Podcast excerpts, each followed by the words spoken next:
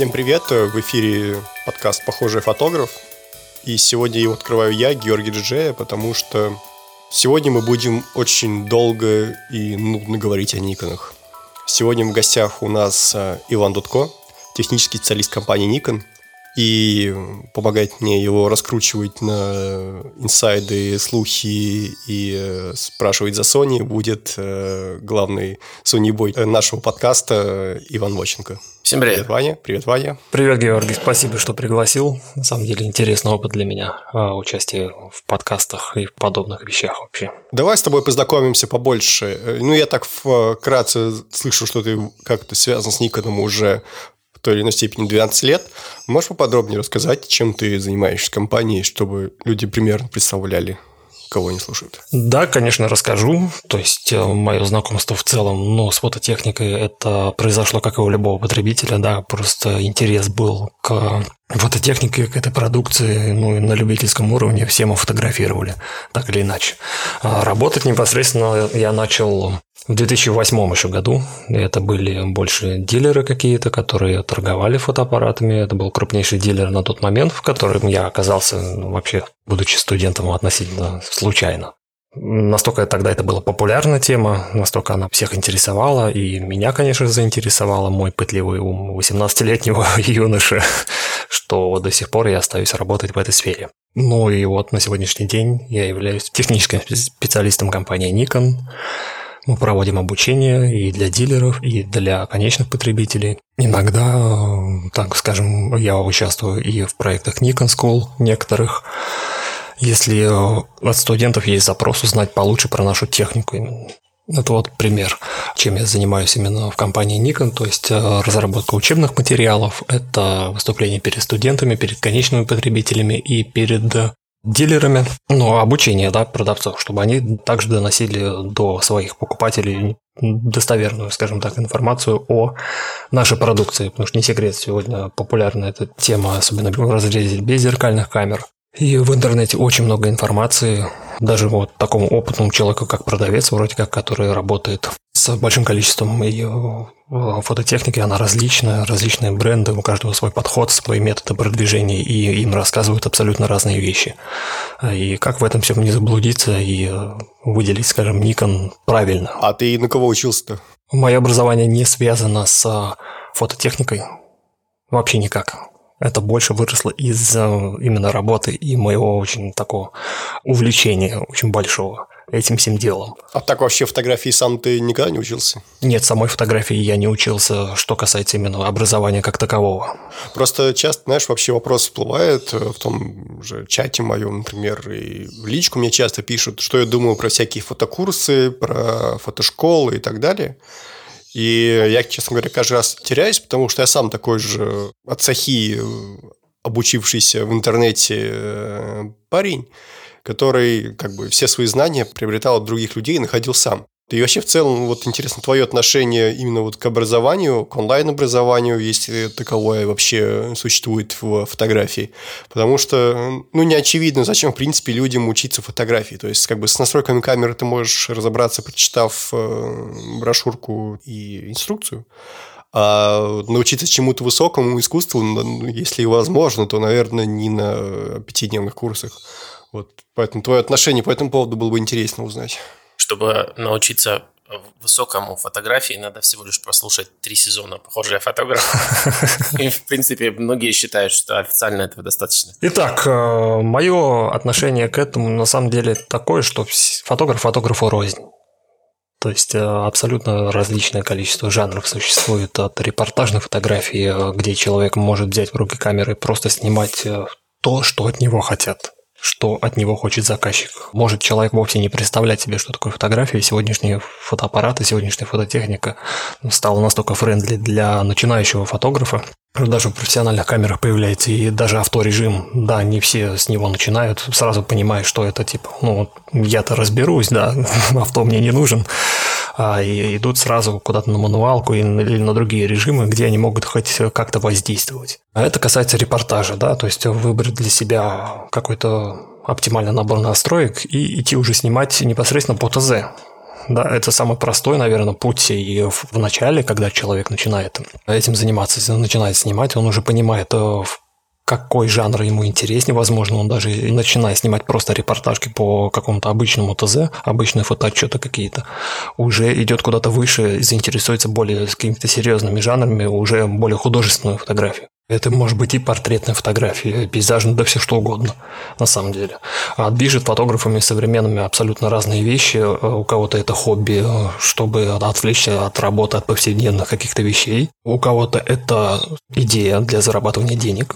То есть коммерческая составляющая, конечно же, обязательно присутствует во многом. Ну и, наверное, просто кто-то даже по необходимости этим начнет заниматься, потому что сегодня, например, вот э, у нас времена, да, изоляция, пандемия и все дела. У меня есть несколько знакомых, которые задумались о покупке фототехники, потому что сейчас есть особый спрос на контент в интернете.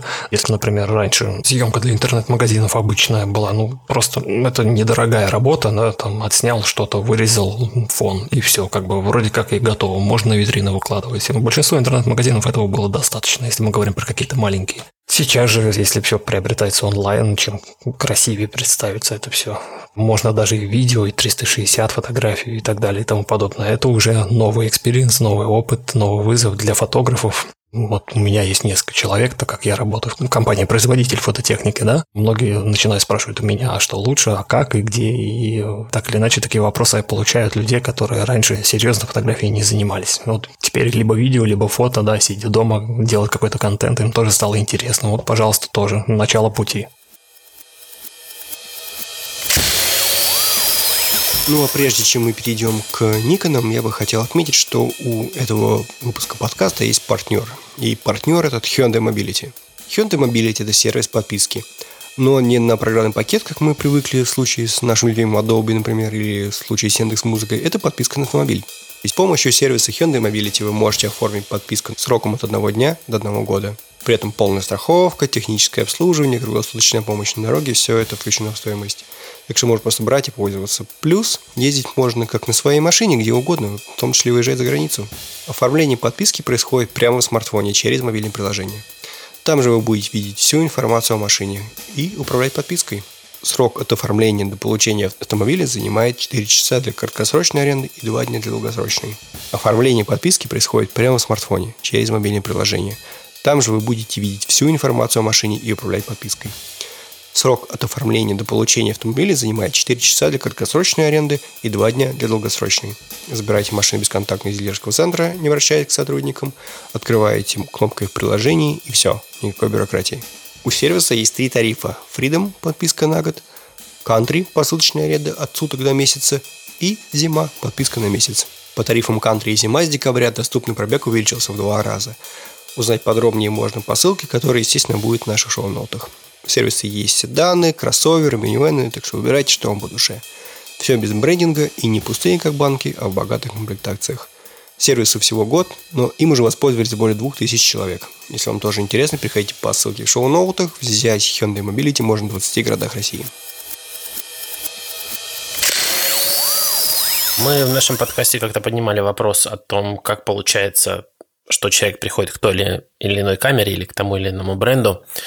И э, вот с Георгием, по-моему, был случай, как и со многими, кстати, в чате, что просто как бы коллаборативное такое мнение в тусовочке каких-то, например, фотографов, что вот так как один человек знает эту камеру, я тоже возьму другую, ну, вернее, такой же, или того же бренда, для того, чтобы получать вот этот вот обмен знаниями.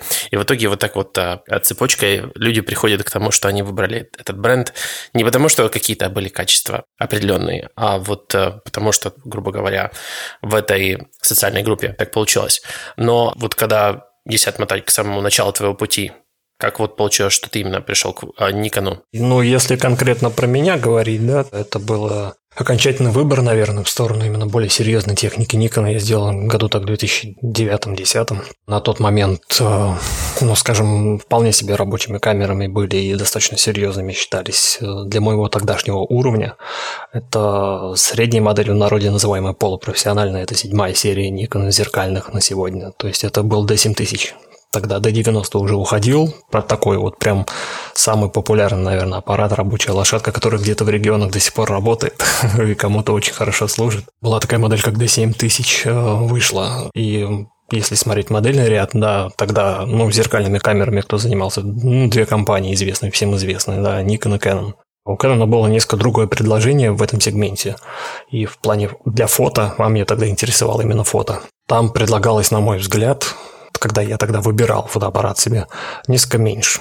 Ну и э, плюс ко всему, взяв его в руки, большое количество органов управления, которое было вынесено на корпус, и философия этой эргономики сохраняется до сих пор у Nikon, и мне оно очень сильно понравилось. То, что мне в меню не нужно было обращаться, я тогда уже хорошо достаточно изучил абсолютно все фотоаппараты. У меня в той компании, в которой я работал изначально, э, этот выбор делался, и у меня был доступ абсолютно ко всему вплоть до Sigma 200-502.8 мне приходилось ее увидеть. Да, я ее не испытывал в действии, потому что это все-таки был товар достаточно дорогой. Может быть, вы видели на картинках такой аппарат Sigma 200-502.8, диафрагма такой, как базука зеленый. Ты так фавионами их снимал. Фавион? А ты про камеры говоришь? Ну, да. А я говорю про объектив, который ну, в России практически все видели только на картинках. Зеленый такой с огромной красной надписью Сигма. Да, его часто в мемах используют, когда надо зеркальщика показать с его объективами. Вот, это я к тому, что из фототехники я на тот момент видел уже практически все, очень много чего испытал, и мне было достаточно просто сделать выбор камеры, которая подходила лучше всего именно для меня. И это была и эргономика, и набор функций, и на самом деле люди абсолютно на разное смотрят при выборе фотоаппарата и когда делаю свои первые фотографии, мне важна была резкость. Ну, как известно, Nikon всегда с этим дружил. И с резкостью, и с динамическим диапазоном. У меня не стояла задача, скажем, снимать э, свадьбы, корпоративы людей. Но и опять же, на цветопередачу, скажем, для меня это было вторично, потому что я прекрасно понимал, что если тебе что-то не нравится, ты можешь все на посте обработать. Поэтому эргономика и внешние какие-то функции и технические характеристики для меня тогда играли более важную роль. И э, я остановился на такой модели, начинал именно, ну, скажем, первый фотоаппарат, на который я именно снимал увлеченно, максимально увлеченно, это был Nikon D7000. А сейчас ты на что снимаешь? Сейчас у меня несколько... Основная – это Nikon Z6. И вот планирую в ближайшее время, наверное, все-таки приобрести Nikon Z6 II, потому что она мне действительно интересна по ряду функций, которые там добавили. На бумаге, может быть, не видно, что конкретно там изменилось, да, то есть э, вроде как изменений немного Z6 есть, если первая есть, не обязательно вроде как и вторую покупать, но на самом деле там есть целый ряд очень полезных функций, и мне как человеку, который каждый день практически держит в руках эти камеры и видит их и сравнивает, все-таки очевиднее, почему стоит взять все-таки Z6 II. Я помню, когда читал сравнение характеристик, посмотрел, о, да блин, же надо было сразу так сделать. Но не помню, что это была за вещь, которую добавили. Там на самом деле их несколько, про которые можно так сказать, да. Ну, вообще, наверное, всегда так. Но интересный вопрос. Какая была камера до того, как э, Nikon сделали без зеркалки и Z6? Последняя, на которую активно прям снимал, была удобна максимально для меня, это D750. Ну, это интересно, потому что для тебя тогда, получается, 780 будет неким таким романтизмом отдавать, то, что его выпустили. Мне, как человеку, который больше каждый день практически задает вопросы про технические больше э, характеристики камер, про функционал, как включить, э, как реализовать там творческую задумку человека с помощью технических возможностей камеры. Вот в этом моя работа также заключается, в этом я помогаю фотографам. D780 – это, скажем, та камера, глядя на характеристики которой это можно сразу сказать, что это та камера, которую просто очень многие ждали. Если бы не беззеркальные технологии, если бы не выход уже на тот момент Z6, это было бы просто бомба. А так чуть-чуть растирается. Если бы не Sony, все бы хорошо жили. А что вы имели в виду именно? Sony беззеркалками начала сильно очень давить, и, и надо было делать беззеркалки. Если бы Sony не было, я уверен, что никто бы не делал беззеркалки. С какой-то стороны, да. Но Sony, она же не была первой. А кто первый, кстати, вы помните? А, Panasonic, по-моему. Да, совершенно верно. Panasonic G1 в 2008 году. Я сейчас э, буду в своей как, интеллектуальной мужской играть, вспоминать все, что я помню. Нет, все нормально, просто многие не помнят этого.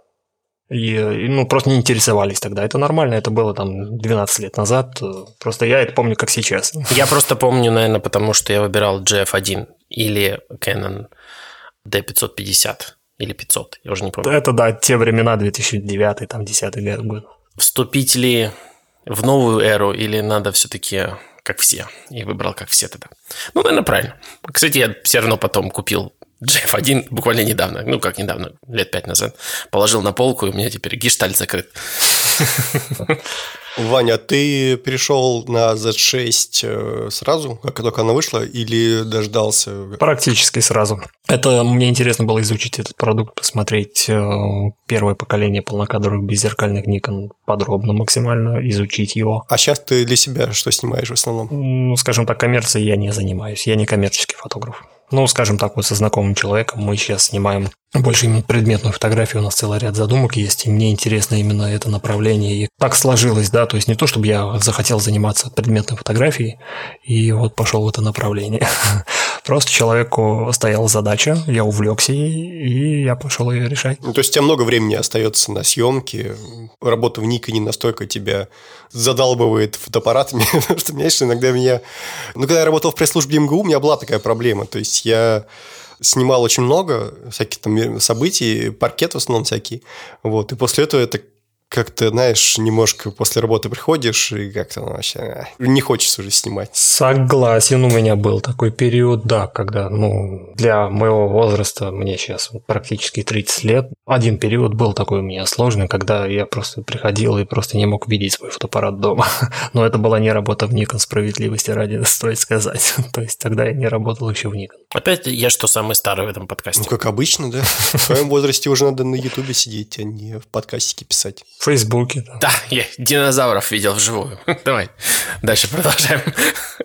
Потом про динозавров расскажу. Ну, мы, кстати, блестяще вырулили на тему GT780. Да, ты его недавно протестировал. Э, я помню, ранее контактировал также с Nikon и брал на тест нашу технику и, в принципе, являешься владельцем. Я посмотрел твои обзоры, я посмотрел твои материалы другие, которые ты писал, э, как ты перешел к Z6 вообще.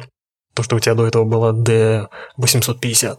Мне тут написали, что есть такой Георгий GG, который давно снимает на Nikon, и ему интересно было бы протестировать камеру. Ну и вот э, мы с тобой и познакомились. На самом деле, про Nikon я пишу очень давно даже до такой степени, что люди меня периодически спрашивают, там, не амбассадор ли, не, самое, никак не связан, там, не аффилирован ли с Никон. Я говорю, нет, я никак не связан. Ну, если это вопросы сети, то это вполне резонно, и такие вопросы возникают практически каждому человеку, который лоялен и рассказывает про ту или иную продукцию, неважно, фототехника это или нет. Тут даже дело не в лояльности, а скорее в компетентности, потому что когда я еще писал обзоры техники для разных изданий, это было еще там в середине десятых годов, мне давали камеры, типа, протестируй, ты же там разбираешься более-менее фотографии. И так получилось, что конкретно те издания, с которыми я сотрудничал в те времена, у них почему-то именно с Nikon хорошие были отношения, и как бы с ними было легко договориться о том, чтобы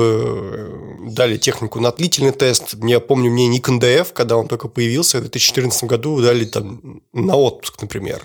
Это было недели две-три, то есть они дали, типа, да, бери, снимаем, просто сделай хороший материал с хорошими фотографиями. Я полетел, у меня там фотографии Санторини на него, с, из Праги на него, ну, в общем, я отдохнул, а камеру поснимал, и потом, как э, такой, знаешь, гонза-журналист сел там и под бутылочку вина написал, что я думаю про Nikon DF назвал обзор камеры мечты, потому что как мечта именно.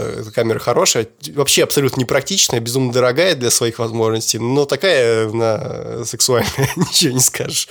И так я вот писал, да, про Nikon и всякие там, про Nikon D750 у меня был обзор, про Nikon D4S, про Nikon D5, и вот это все продолжалось именно просто, было просто совпадением, что я сам снимаю на Nikon, а сейчас я пишу про Nikon просто потому, что я сам снимаю на Nikon, у меня есть определенная экспертность в этом, то есть у меня есть опыт, у меня есть взгляд никонист, у меня вообще есть убеждение, что для того, чтобы составить более-менее представление о системе, нужно с ней прожить минимум год, Потому что вот я поснимал на Nikon G6 полгода примерно снимаю, в мае конце появилась. Э, мои первые впечатления были негативными. Я, собственно, у нас даже мем небольшой в чате есть, что типа я смс-ку прислал чуть ли не с Чукотки ребятам, чуть ли не по спутниковому телефону. У нас один парень все убирал между D780 и Z6. Я говорю, даже не думаю, бери D780. СМС с неизвестного номера приходит посреди ночи ему. Ну, потом я поснимал, поснимал на Z6, поснимал на D780, у меня как-то все в голове устаканивалось, стал гораздо лучше принимать вообще что, как, куда, и я поэтому не очень в целом Э, хорошо отношусь к большинству обзоров, которые выходят в интернете. Просто потому, что я понимаю, как они пишут, и понимаю, что, допустим, если человек снимает сам на Sony, да, он про Nikon напишет как-то абсолютно формальные вещи. Как он может оценить систему? Он не знает, какая у него вторичка, какая у него вторичка. А это очень важно. Если вы ведете канал, вам нужно поддерживать его авторитет как-то, да? Вам нужно показать, что вы человек, который максимально разбирается во всем. И оттуда идут различные ошибки и недопонимания и у людей, которые смотрят потом подобный контент и задают соответствующие вопросы. Это нормально, да. Часто обзоры пишут те, кто еще параллельно участвует в слепых тестированиях смартфонов, поэтому Соответственно, качество выходит. Ну, просто есть блогеры, которые это все понимают прекрасно. Они не хотят, скажем, варить кашу в головах своих зрителей, и они подчеркивают, что это мое мнение, что это там, или информация, например, не из официальных источников и так далее. Это будет максимально честно. И такие блогеры есть. То есть мы сейчас не всех блогеров под одну гребенку. Я что-то про слепые тесты подумал, что это тесты, которые проводятся слепыми. Все будет сказано. Каждый раз, когда да, я слышу это, я тоже так думаю. Ну, смотря с какой целью выпускается этот контент, да, бывает цель сообщить первому не проверив, не поснимав на камеру вообще, как бы толком про нее не знав, прочитать спецификации и идти уже делать какие-то выводы. Хорошо, если человек подчеркивает, что это предварительный обзор, что это на основе спецификаций, которые есть, и потом мы узнаем больше, да, и, возможно, наше мнение поменяется, ну, что, скорее всего, и произойдет. Справедливости ради, про D780 я тоже, почитав спецификации, пришел к выводу, что это прям идеальная камера именно для меня – потому что после 850 у меня вот эта вот зеркальная тоска разыгралась, и мне очень не хватало всяких э, фишечек, мне казалось, они очень важными именно зеркальных камер. Я говорю о, в первую очередь, автономности, наверное, об цепкости автофокуса, зеркальных камер профессиональных никоновских, которые просто запредельные. Вот Nikon D850 вышел в 2017, и она до сих пор просто зверино лютая. Да, там датчик просто великолепный. А, ну и оптический видоискатель, да, я по нему тоже тосковал. Почему-то мне казалось, что наверное, преждевременен был переход в определенные моменты. И я очень сожалел, что взял на Чукотку не D850, а Nikon 36. Впоследствии остыл, пришел в себя, когда посмотрел на 780, понял, что я, наверное, поступил правильно, потому что D780 для legacy пользователей камера, но не для тех, кто ищет какого-то ультимативное решение, которое объединяло бы в себе все плюсы зеркальных камер и все плюсы беззеркальных камер.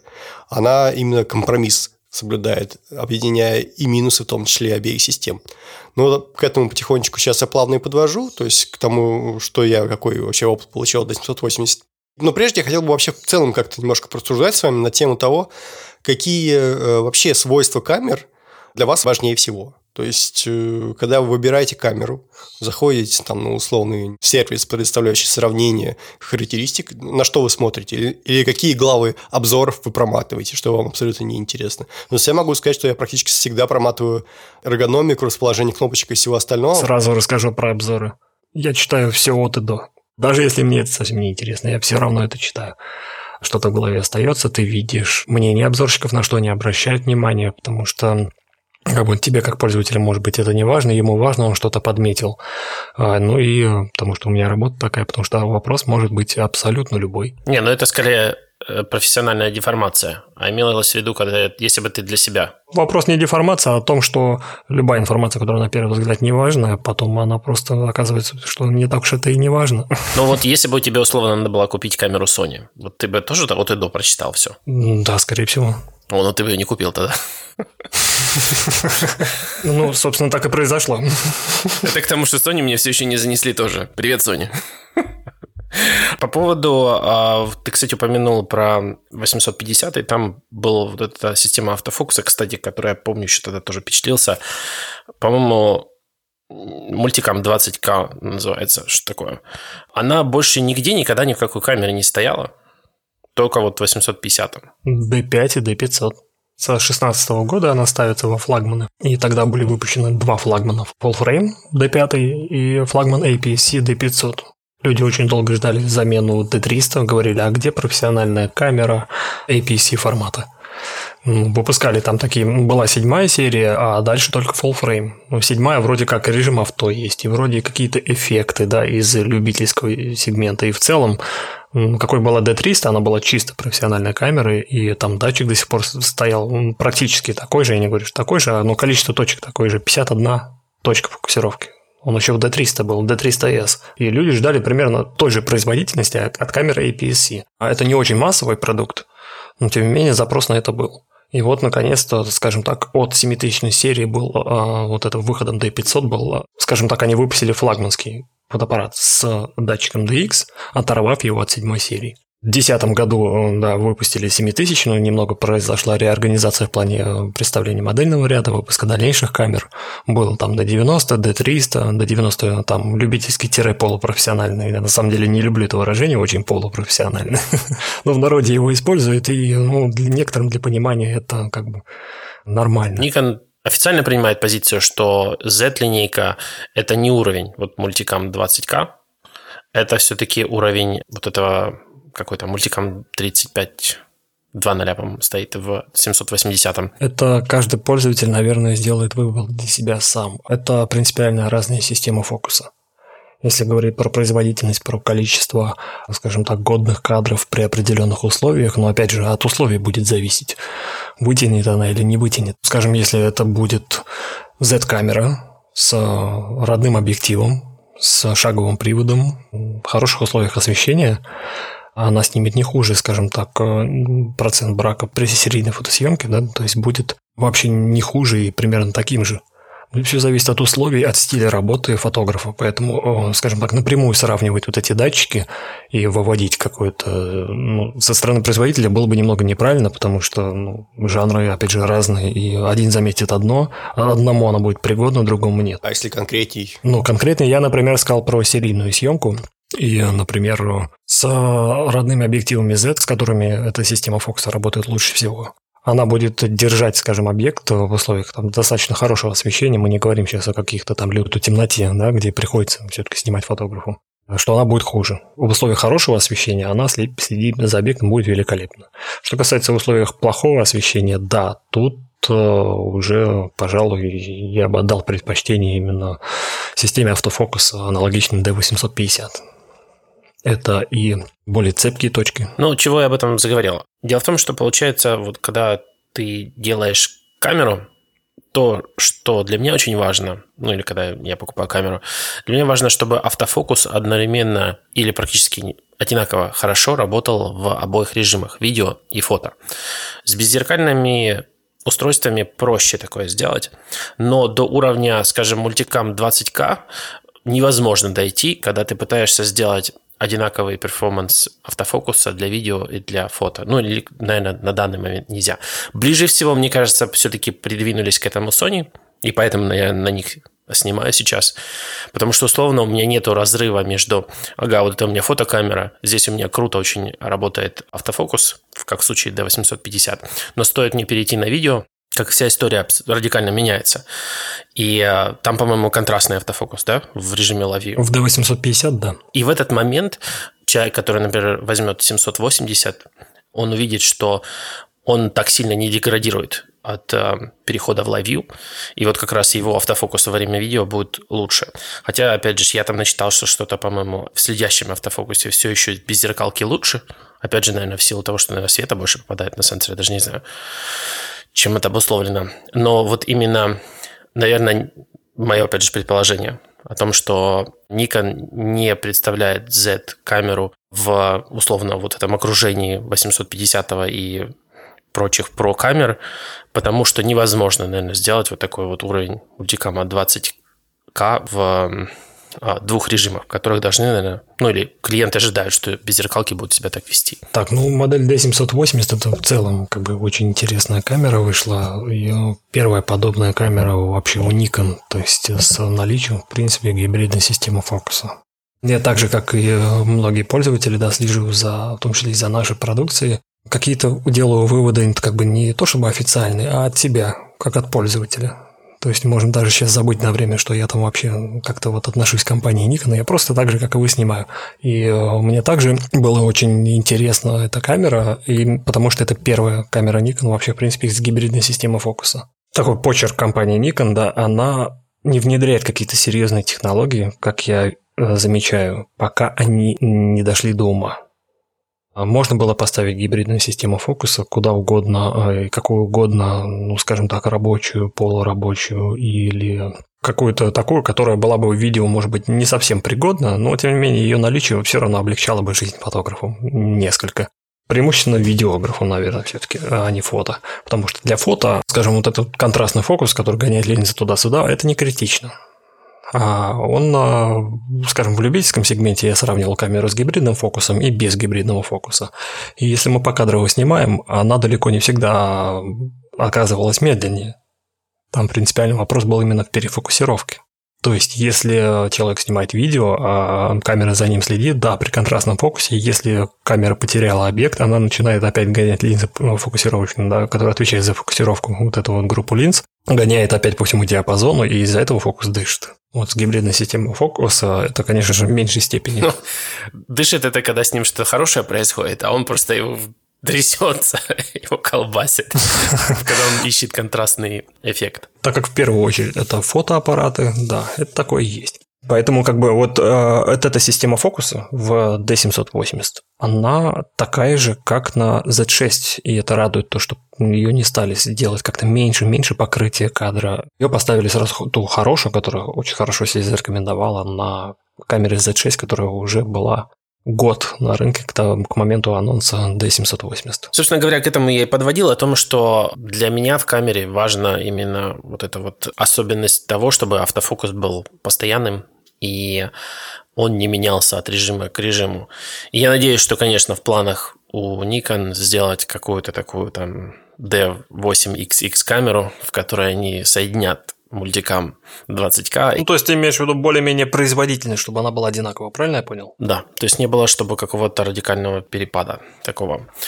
Потому что, ну, так понял, что в зеркалках вот именно это какой-то, наверное, ожидаемый experience, что он будет проваливаться. А вот когда они сделали беззеркалки, там, в принципе, наверное, нет особой разницы между поведением автофокуса в фото и видео. Конечно, одна и та же система работает, потому что они принципиально разные. Это не только фото, э, система фокусировки. Система фокусировки у зеркальных камер, если мы смотрим видоискатель, снимаем через видоискатель, там же еще один узел очень важно работает, это датчик замера экспозиции. Они работают в паре процессор обрабатывает сигнал и э, с датчика замера экспозиции, и э, с датчика фокусировки. А так или иначе, вот эти два датчика даже, они обмениваются между собой, да, через процессор все это происходит. То есть задача датчика замера экспозиции – это обнаружить сюжет, это обнаружить приоритет лица, если он установлен для фокусировки. И э, фокусировка только потом уже, да, она э, фокусируется именно там, где датчик замера экспозиции обнаружил это самое лицо. Сам датчик фокуса, он слепой, он не видит ему дают информацию электроника другая куда фокусироваться, где что находится. А вот в беззеркальной камере, в режиме Live View на зеркальной камере, за это все отвечает матрица одна.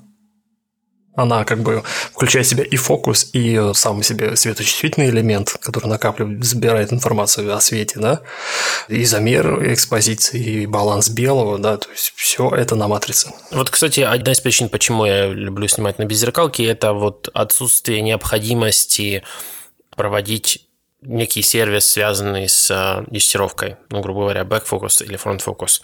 В D780 с вот этой вот новой системой фокусировки это все надо по-прежнему делать?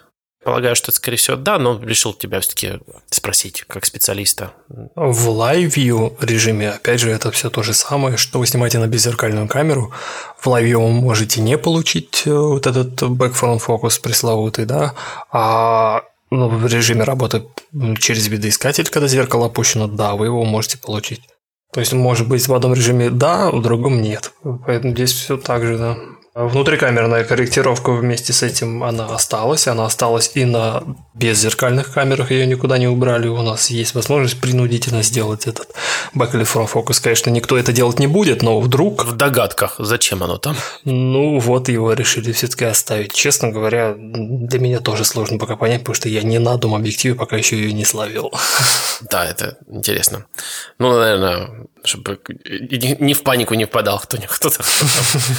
Ну, знаете, некоторые объективы есть, э, которых не совсем равномерная глубина резкости, да, то есть если вы тестируете на background focus, например, фотографируете текст или, ну, уже специально приспособленную для этого мишень. Вы сфотографируете, у вас, например, скажем, назад фокусировка, ну, там глубина резкости а точки фокусировки распространяется больше, нежели чем вперед, или наоборот. Если вам нужно как вот это скорректировать, то есть и есть возможность, скажем, если вы снимаете подвижную все-таки модель, если она куда-то двигается, поставить ее максимально на середину. Да, это скорее истории такие про браковые объективы, которые надо как-то вырулить. Это вот, наверное, для перфекционистов, которые вот хотят тут прямо идеально, вот, вот как я хочу, чтобы вот так вот и было. Равномерное распределение и быть на 100% уверены в своей камере. И, собственно говоря, наверное, я больше никогда не перейду на камеру, которая не будет фокуса по лицу и глазу. То есть вот эти вот вещи все должны быть в современной камере. Я так понял, что в 780 тоже это все есть, правильно?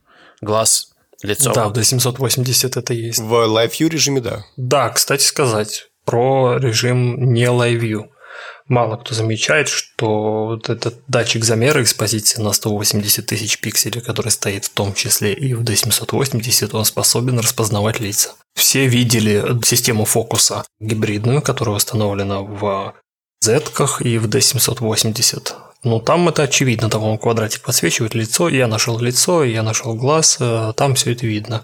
А то, что датчик фокусировки, который на 51 точку, вот этот мультикам, он может обнаруживать также лица. Мало кто знает. D780 это можно делать.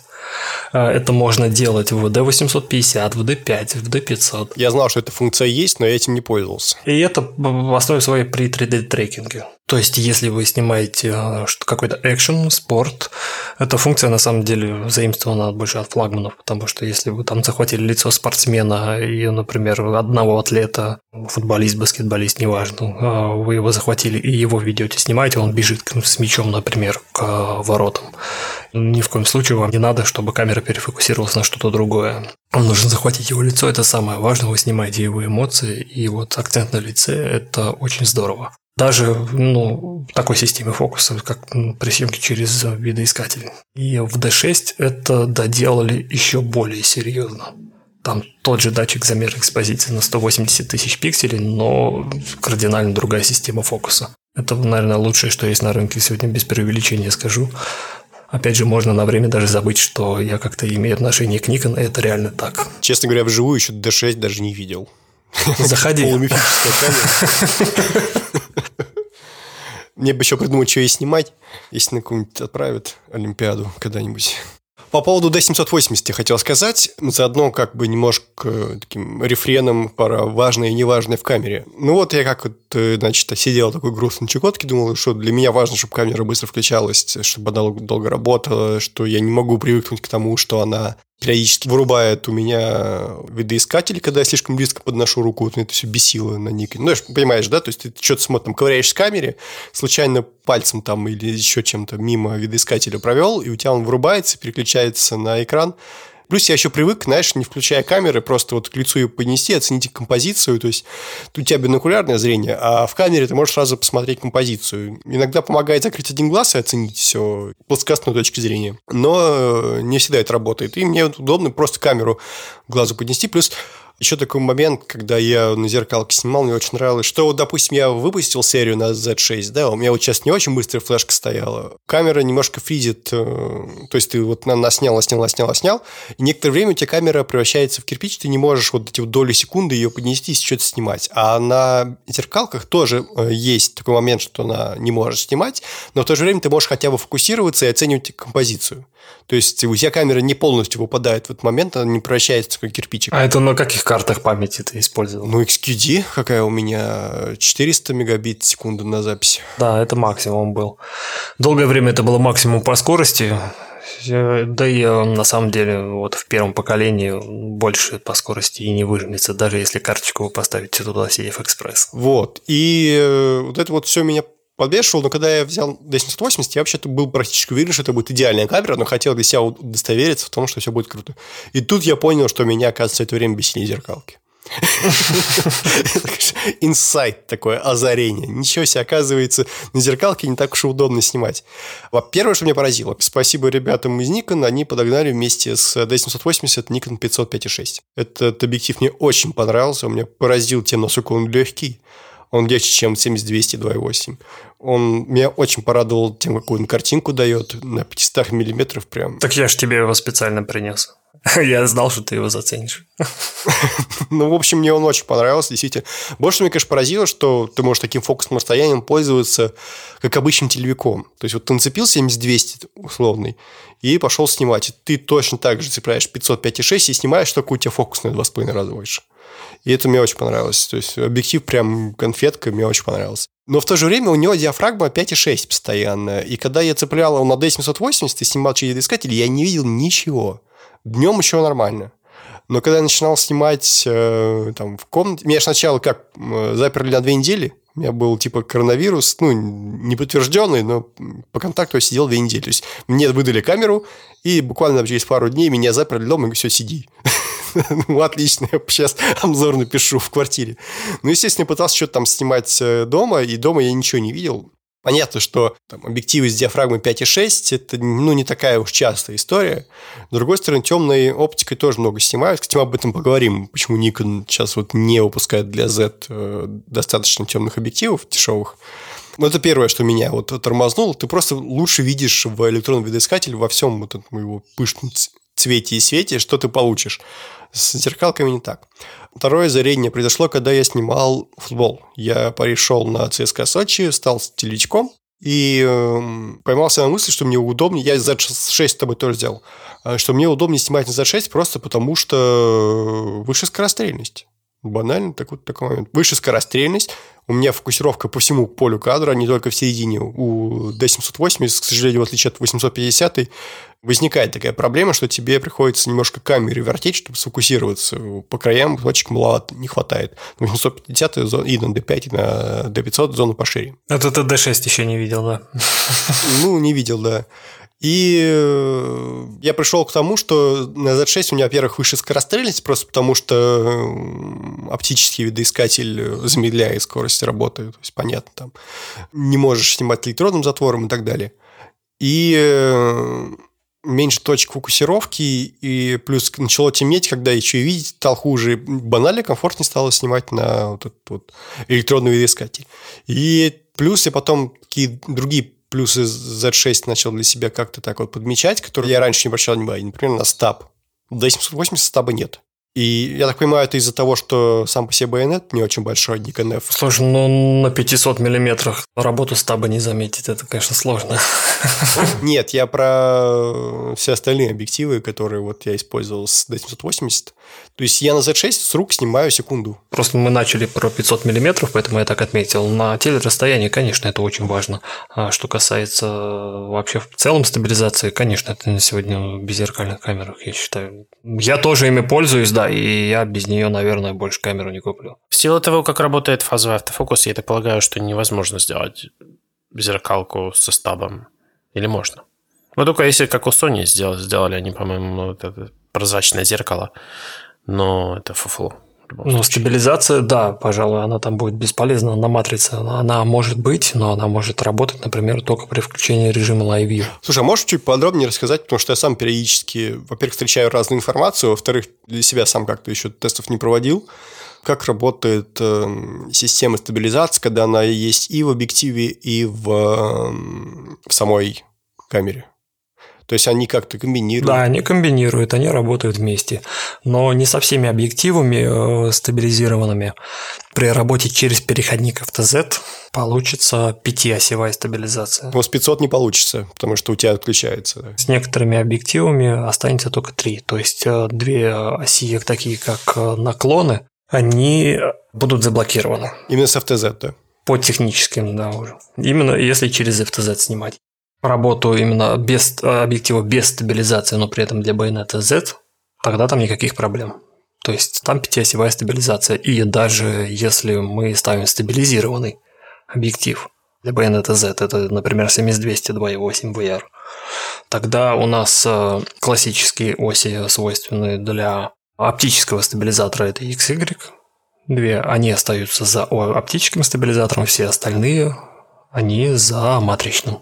То есть наклон, поворот, это все остается за матричным. И в итоге суммарно у вас стабилизация изображения работает по пяти осям. И э, почему на теле все-таки поставили стабилизатор? Потому что на теле расстояние все-таки в сравнении, если увлечетесь и начнете сравнивать, оптически он показывает большую эффективность, он меньше дергает картинку. Вот, я как раз хотел про это сказать. Мы прошлый выпуск записывали про iPhone 12 Pro Max, которым у нас Ваня разжился.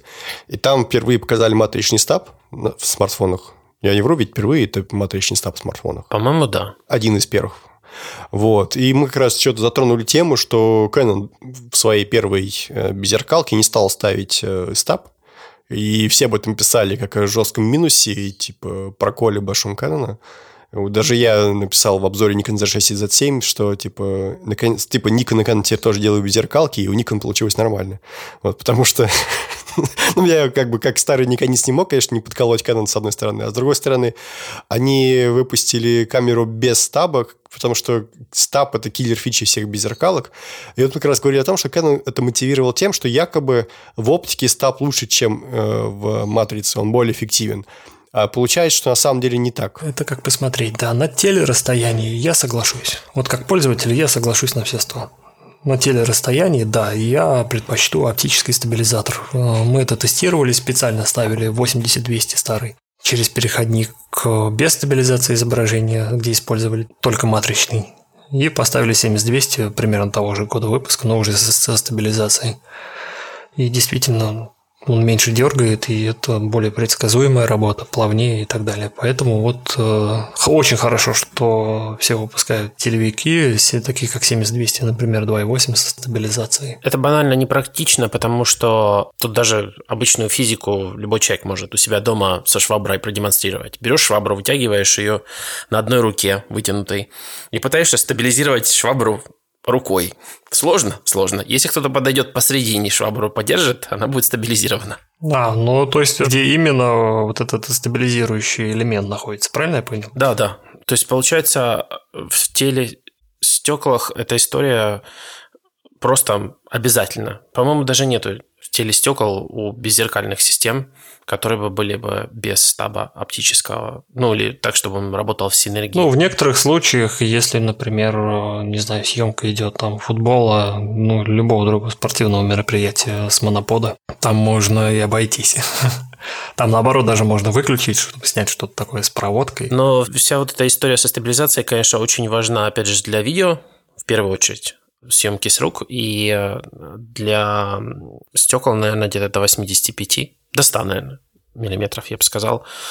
После 100 уже надо стабилизировать. Даже вот матричный стабилизатор, он настроен у всех по-разному. Берешь одну камеру, у тебя будет там на широком угле просто прям его присутствие видно, видно, прям ты такой наберешь, кайфуешь, да, ну, вроде как ну, классно вообще стаб. Ставишь на там среднее расстояние, нормальное так называемое расстояние, 50-70 миллиметров, да, граница стиля.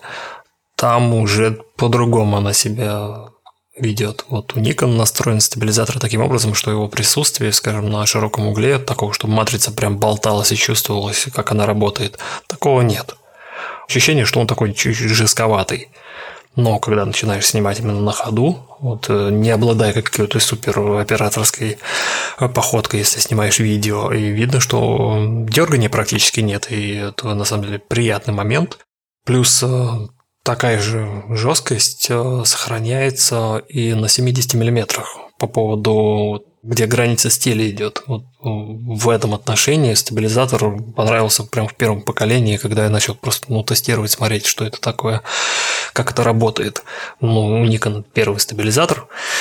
И действительно он получился одним из самых эффективных на широком, скажем так, там даже небольшой стабилизатор, даже с меньшей эффективностью, нежели чем установлен Z6, э, он может хорошо работать.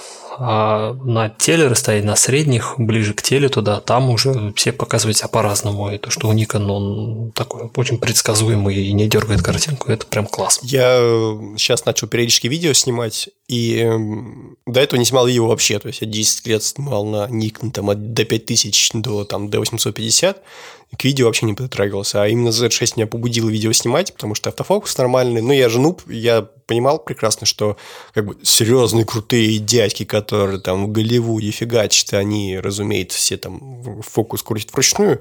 Я так не хотел, я просто хотел кнопочку нажать, чтобы у меня там видео писалось. Да, эта камера, это хороший входной билет. Раньше у меня была до 850, и чтобы снять видео, я брал iPhone. У меня на iPhone получалось лучше.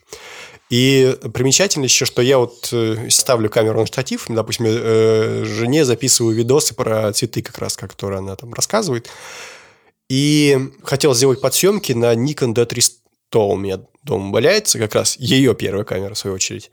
И э, вот разница между камерой со стабом и камерой без стаба. То есть я беру D300, то есть света полно, то есть вообще никаких проблем. Э, фокус кручу вручную тоже, ничего страшного, для подсъемок достаточно. Но как у меня вот камера трясется, такое ощущение, что вот у меня вот в руки вибрируют просто сами по себе. Даже когда я просто на стол ее ставлю, она сама трясется. Да, раньше, если помните, в фотошколах начинали преподавать язык фотографии и обращали внимание, как правильно держать камеру для максимально жесткого хвата, как правильно стоять. да, то есть ноги на ширине плеч, один шаг вперед, камеру там захватили, э, вторую руку под объектив, чтобы управлять э, там зумом или фокусом, если нужно, но при этом еще и жесткость, еще и к лицу, да, там у вас точек опоры там становится максимально много, и тогда уже, да, там плавно кнопку спуска затвора жмете, и у вас получается резкий кадр, даже на, на относительно длинных выдержках, вот сколько нюансов было. Между ударами сердца, да, затаив дыхание. Сейчас вы смотрите фотографов, который просто вот стоит с айфоном, с, с беззеркальной камерой. Он как угодно ее держит, над головой, от живота. У него даже, не знаю, о каком-то хвате камеры вообще не задумывается. Она может быть на гимбале. Человек может ее держать там, не знаю, там двумя-тремя пальцами. И стабилизатор это все прощает. Это классно. Мне вспомнилось, как я в музыкальной школе, когда учился, нас всех учили правильно держать там музыкальные инструменты в руках, э, правильно ставить руку на фортепиано, то есть тебе дают мяч такой, привязывают к руке, и ты вот отрабатываешь движение кисти, чтобы он был правильным. Мне, вот, мне кажется, для фотографии, в принципе, ну, либо что же людей по-прежнему зеркалками снимают, по-прежнему был бы полезный навык, на самом деле правильно держать камеру. Конечно, полезно, и если у вас мышечная память э, уже выработана в этом отношении, и э, вам стабилизатор простит еще больше, вам станут доступны такие сюжеты, которые вы не снимали ранее, ну, там с выдержкой одной секунды. Вы также все сделали, как будто у вас камера без стабилизации правильно захватили. Большое количество точек опоры задержали дыхание, и на одной секунде на выдержке сняли кадр. А раньше это было просто невозможно. Я тогда локоть перед собой выставляю выставляю перед собой локоть, кладу на него телевик, и такая получается, типа штатива небольшого. Ну и физиология у всех разная, у кого-то больше тремор, у кого-то меньше. Кстати, про выдержки. 900 секунд выдержка в 780. Я такого вообще никогда не видел. Доступно в ручном режиме, чтобы снимать очень длительные экспозиции без э, приобретения дополнительных аксессуаров, таких как пульт и э, ну, с зажатой вот этой кнопкой. Балб, например, вы точно знаете, можете рассчитать, сколько вам нужно времени, чтобы снять ту или иную экспозицию длительную, например, там, не знаю, звездные треки снимать. А, и это все встроено в камере, так же, как и раньше не было. И интервалометра это был отдельный аксессуар, который подключался к камере, и пульт с возможностью восстановления интервала. А теперь это встроено в камеры. И вот здесь та же история. Я, кстати, удивился, когда узнал, что на камерах Sony нет таймлапсов. Для меня как всегда казалось самой собой разумеющимся. Даже на D600 был таймлапс. Там был чуть-чуть другой. Теперь там два есть цейтраферное видео, а есть э, съемка с интервалом. Съемка с интервалом это просто фотографии, которых потом можно сделать видео, ну, большего разрешения, да, на таких камерах, как Z7 и D850, это вплоть до 8К, потому что там как бы 45 мегапикселей, это если фотографии делаешь. А есть видео. Так, ну справедливости ради, интервалометр завезли в апдейтах, все нормально. Да, сразу не было, но уже дали. Зажали. Ну, сначала, да. А там же была какая-то задумка, насколько я помню, какое-то что-то наподобие магазина создать. Да? Да, да, там был магазин приложений, в котором было одно приложение, интервалометр. Они подумали, да не, ну фигня.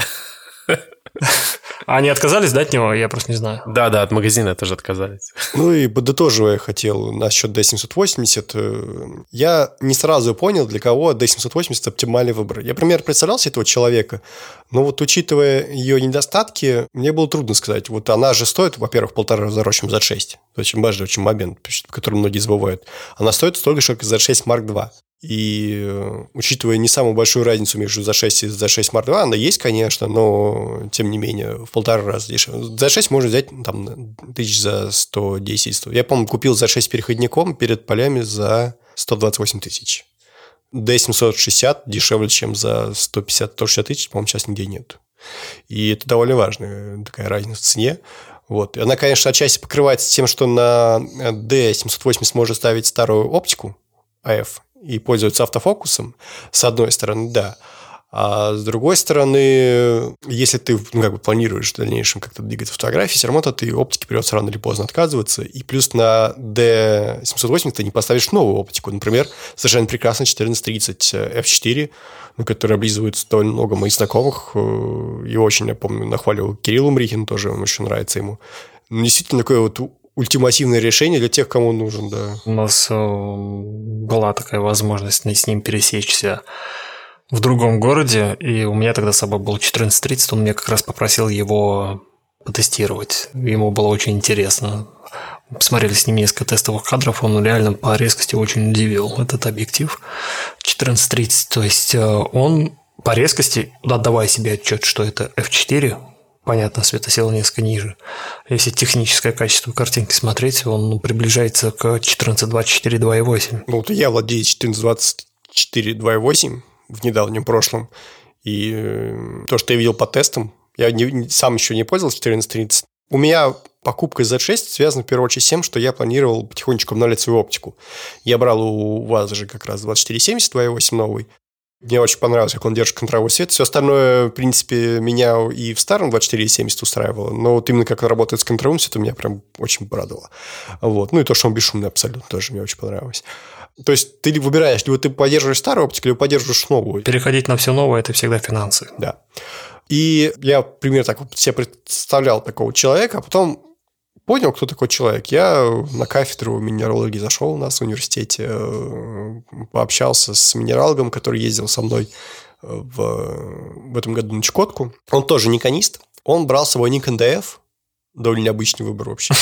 Согласен. Да, и у него была куча всякой AF-оптики. И я подумал, да вот же он, человек, который не занимается фотографией профессионально и не собирается вкидывать кучу денег на новые объективы. У него есть парк AF-оптики.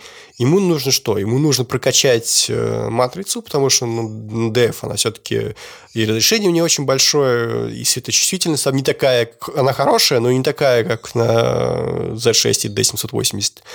И автофокус, наверное, ну не наверное, точно лучше на D780 и на Z6. Я думаю, человек просто вот купит D780, у него произойдет апгрейд вообще всего, горе не будет знать и прекрасно закроется без э, страданий с новой оптикой, и ему просто будет банально кайфово снимать. Вот таких людей, мне кажется, на самом деле довольно много, потому что не все хотят тратить сотни тысяч на оптику. Их много, особенно вот у меня опыт был в прошлом году, я достаточно много городов посетил с нашими мероприятиями, когда мы представляли Z, и люди хотели, чтобы мы приехали, ее показали, ее в целом дать возможность бесплатно попробовать в рамках мастер-класса и привести еще какого-нибудь фотографа интересного, чтобы посмотреть на эти камеры все. Ну и э, такие вещи, как D780, когда она вышла, мы также возили, показывали. И запросов, на самом деле, на зеркалку с технологиями без зеркалок были. Их много. Есть люди, которые там, ну, ну, не знаю, камера D700, да, и ну, она долго еще жить не будет, как бы, да, как бы ее не любили. Какой бы рабочей машинкой она ни была, если что-то с ней случится, в конце концов, детали для нее закончатся, и все, и придется с ней распрощаться.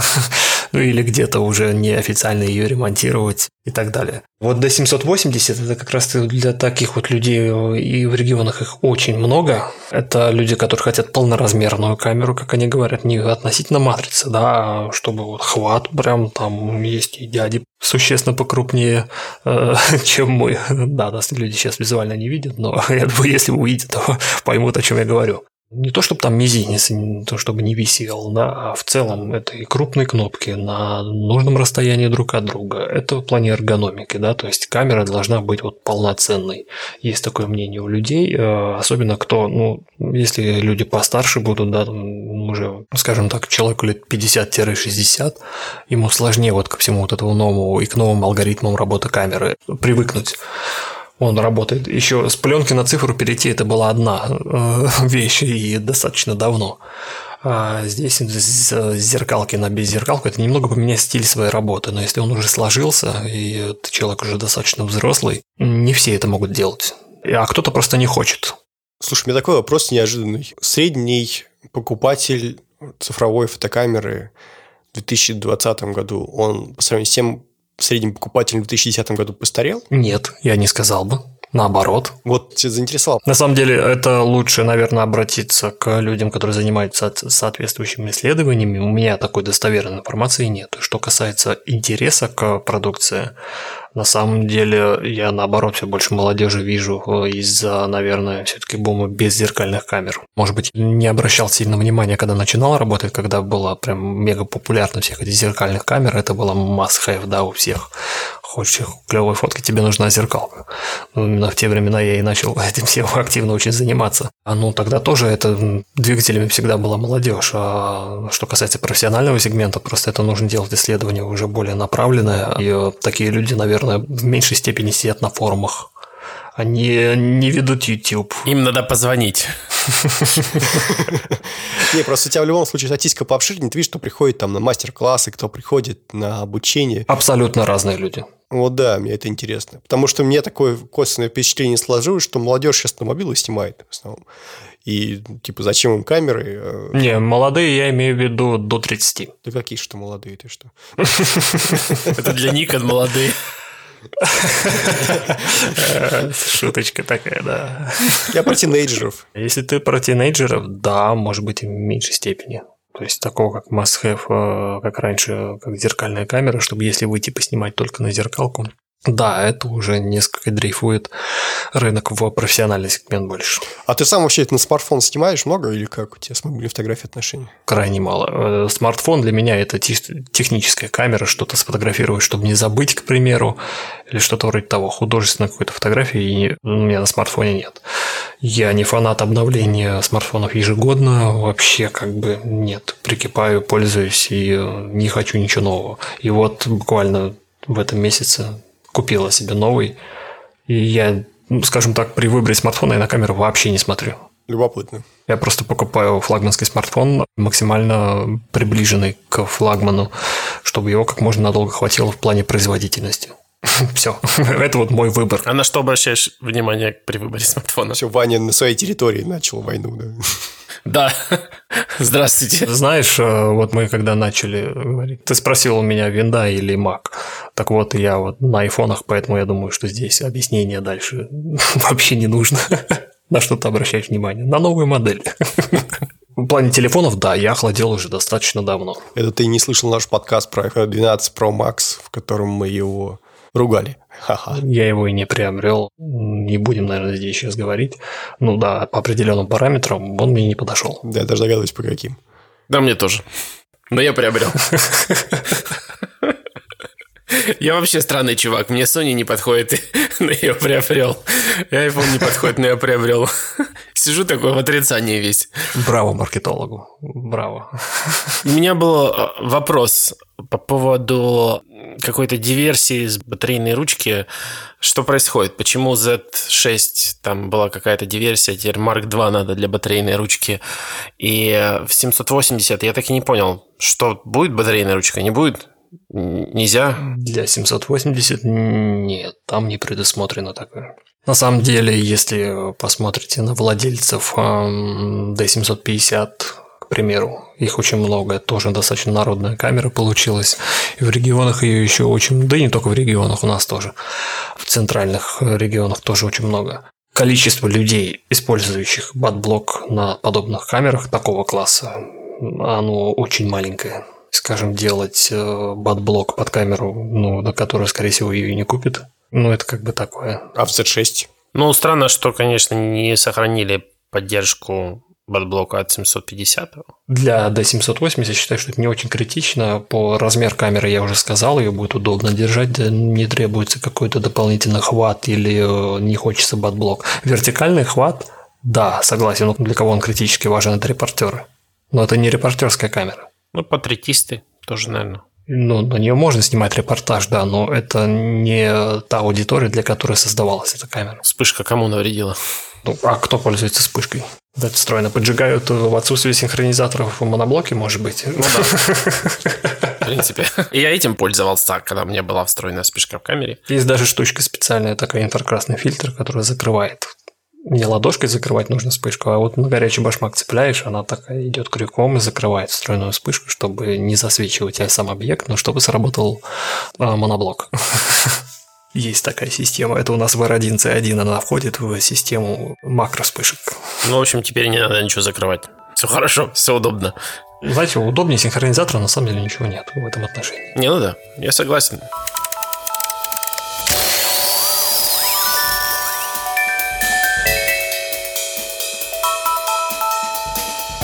Я в заводском чате у себя скинул клич, типа, с хэштегом «Слышь, Никон, покидайте вопросов» какие у вас Никону есть, поскольку чат у нас э, преимущество на никонистке, ну, ядро чата точно снимает на Nikon, и э, большинство, кстати, на Z6, это как раз тому, с чего мы начали, что подобное тянется к подобному. У нас реально весь чат э, просто вот обложился этими никнами. Прям удивительно даже. А ну вот, видишь, ты удивляешься. Я тоже удивлялся, потому что, ну вот на момент выхода мы эту тему затрагивали, что было очень много какого-то негатива, да. Но на самом деле даже негативное внимание к продукту, ну, все равно а, говорит о том, что он интересный. И так получилось, что ну вот я спрашиваю блогеров различных, практически у каждого во владении она есть. Но только ленивый не проехался по каким-то недостаткам, когда она только выходила. Но они ее купили. Значит, что-то есть все-таки. Я не спрашивал, почему именно. Интерес, не интерес. А, но есть люди, которые не просто ее купили, а они с ней работают. Ну, интересно. То есть, э, вот это вот один слот под карты памяти, но это XQD. Не слышал я ни от одного человека, чтобы она сгорела и что-то с ней случилось. Да и SD-карточки-то горят, на самом деле, довольно редко сейчас.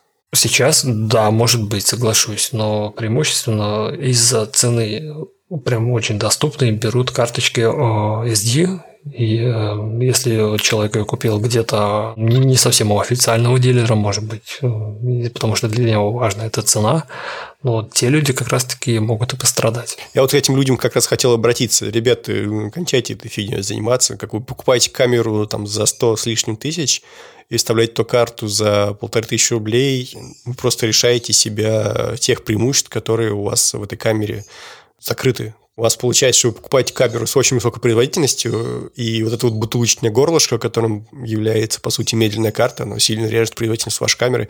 У меня иногда складывается впечатление, что на медленных картах даже интерфейс медленнее работает. Я, конечно, может быть, немножко куха еду, но в целом ну, ты реально прям чувствуешь, насколько у тебя камера начинает тупеть, когда у нее медленная карта. Вы нам позвоните, если вы думаете, что Георгий Кукуха едет. И по карточке, на самом деле, к хорошему привыкаешь быстро. Это как с харда на SSD переходить. И дисплей, если про визуальные говорим, какие-то вещи более высокого разрешения, также потом обратно, когда на более низкое переходишь, тебе уже не хочется на него смотреть, с ним работать, в принципе. То же самое и э, с красной картой XQD, когда человек говорит, ну, там нужен еще ридер, но ридер все-таки это не такая вещь супер дорогая. Может быть, в России сложнее было их найти в плане приобретения мы живем век как бы маркетплейсов различных, в том числе и заграничных. Выбора было более чем. Те, кто хотел, тот купил и с удовольствием используют через ридер и прошивки у него обновляются, и он э, очень быстро скидывает весь материал. Карточки 64-128 гигабайт полностью забиты. Если у него еще и ноутбуки SSD, плюс XQD с ридером, это просто это космические скорости. И э, реально это приятно просто этим пользоваться. Ты экономишь свое время. Ну, камеру можно использовать как ридер, правильно? То есть ее можно напрямую подключить через USB-C к компьютеру. Да, можно, но передача будет медленнее. Ридер, конечно, быстрее. Ну что, вопросики? Будет ли 2470 f4 под F-байонет? 2470 f4 нет, никаких новостей на этот счет нет и не слышал ничего.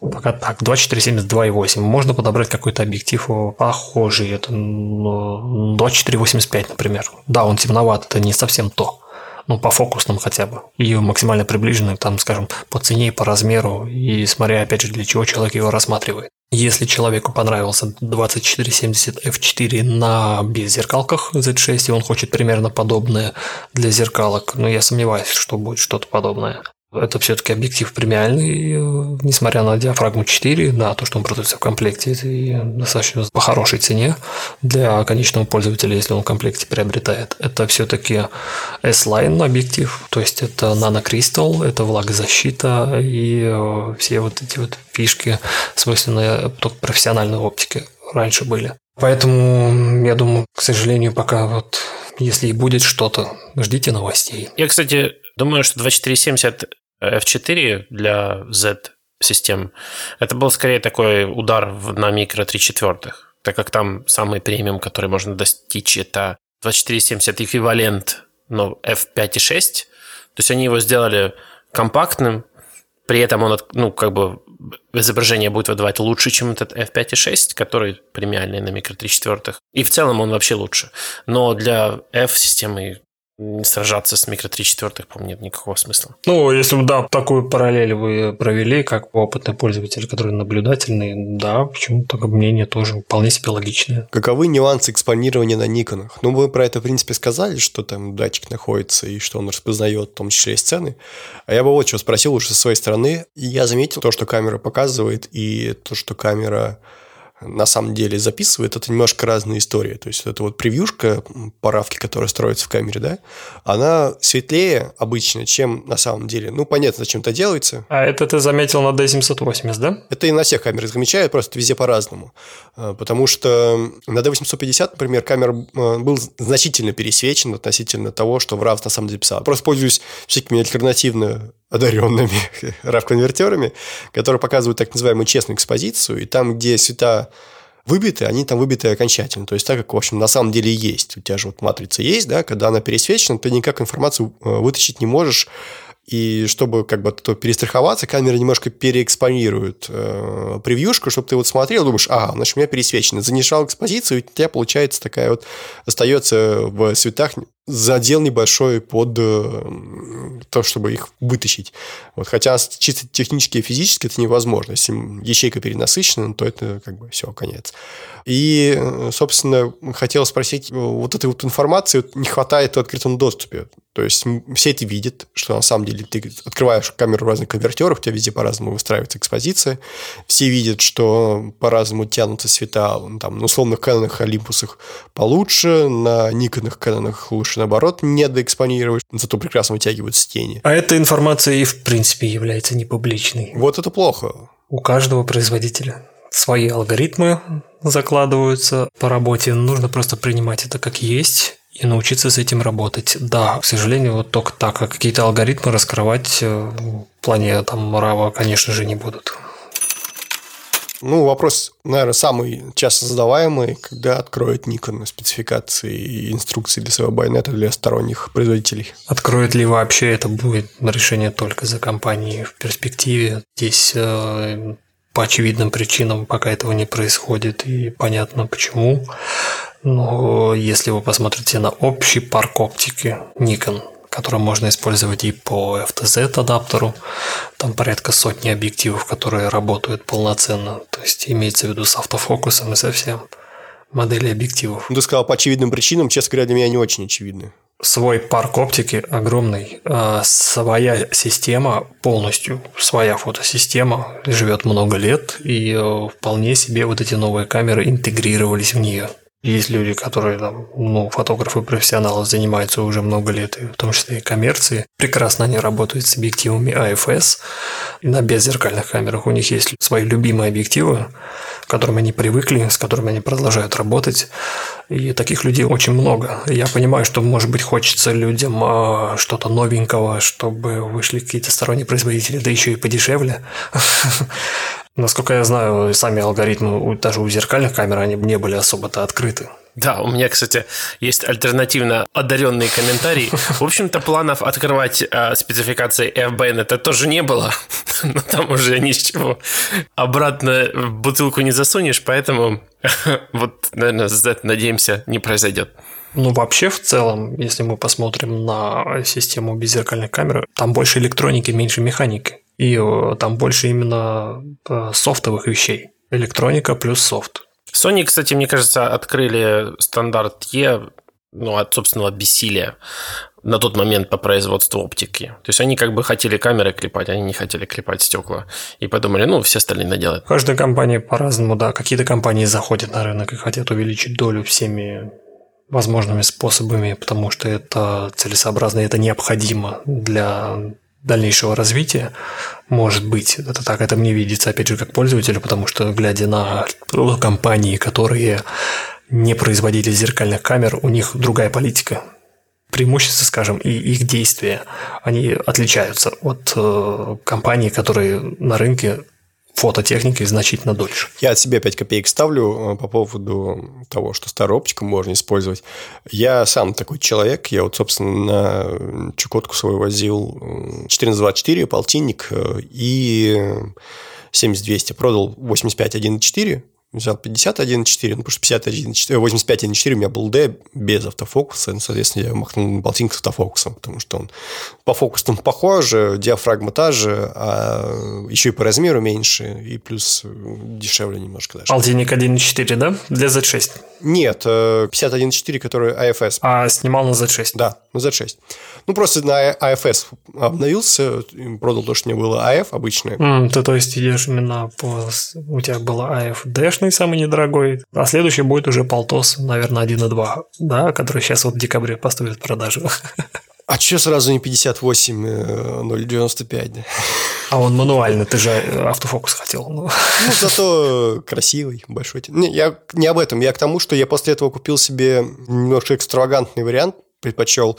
Купил себе кит 1650, просто э, кидаю его на Z6, превращаю Z6 в такую, даже не в Z50, а нечто похуже, но в то же время просто, знаешь, такая затычка на байонет, которая очень-очень маленькая, и которую я могу там стрит подснять, допустим, я иду гулять, да, мне не хочется с полтинником даже идти, мне хочется что такое с переменным фокусом, но в то же время мне не нужно там разрешение никакое большое, мне не нужна диафрагма там какая-нибудь широкая, мне вот такая вот чисто затычечка небольшая просто нацепить купил.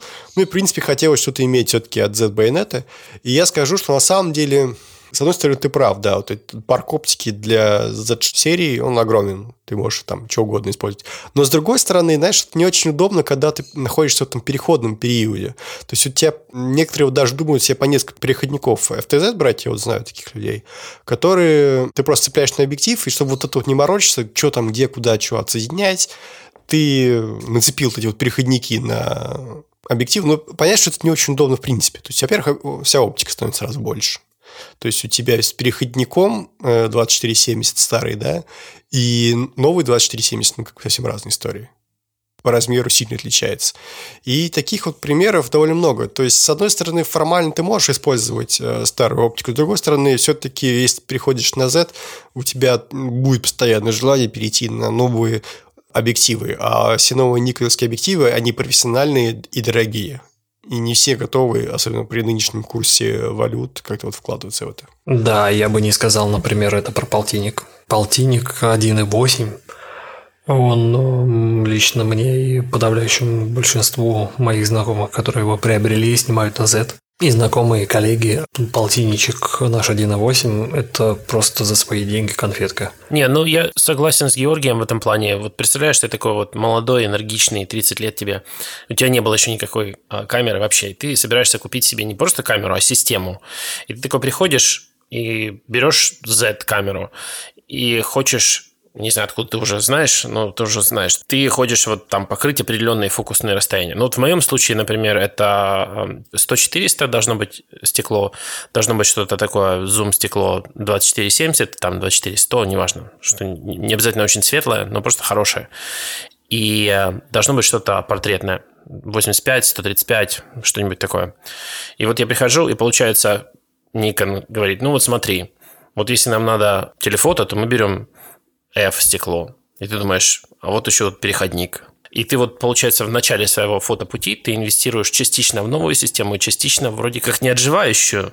Ну, месседж, понял, такой получается смешанный. Но тут стоит э, все-таки справедливости ради отметить, что этой системе всего два года. Это очень маленький срок, за который выпущено практически, ну, все самое популярное. Да, нет специальных объективов, нет супертелей, нету макро. Пока еще нету. Оно обязательно будет, стоит немножечко подождать, а пока есть возможность использовать прекрасные объективы с байонетом F. Я понимаю, что это менее удобно, нежели чем использовать объективы, созданные специально для этого байонета.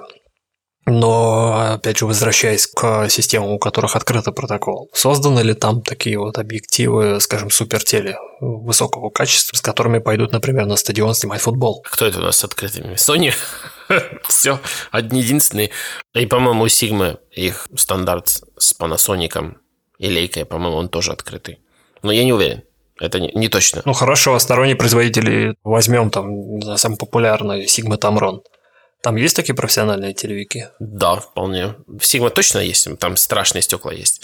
В Тамроне, по-моему, практически не копируют друг друга, что Sigma, что Tamron можно найти практически одинаковые стекла. Ну да, тут стоит отметить, что алгоритм работы с ними заложен в камеры. И тут действительно, даже если ну, родной объектив, он всегда будет интересней. Пусть даже он под другой байонет.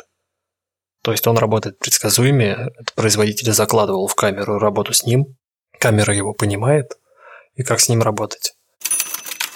Когда будет блинчик под Z-mount? Имеется в виду какой-нибудь типа Glorious Canon, как он там, 40 мм, да? 40 F2.8. Блинчик хотят под стрит. Насколько я помню, тот 40 под зеркалку еще делался, да? Или нет? Да, да, да. Нет еще под uh, RF mount, или как это mount называется. В общем, остается просто ждать новостей. В дорожной карте похожие объективы на это есть запрос на них есть на компактные объективы, а остается ждать только новостей, когда их выпустят, потому что если на старте выхода системы у нас было четко все по времени распределено, в какой год какие объективы будут выпускаться, и стоит отметить, что компания Nikon выполнила все свои обещания на этот счет, а сейчас дорожная карта более обширная, но при этом не указываются сроки, да, когда это все будет выпускаться.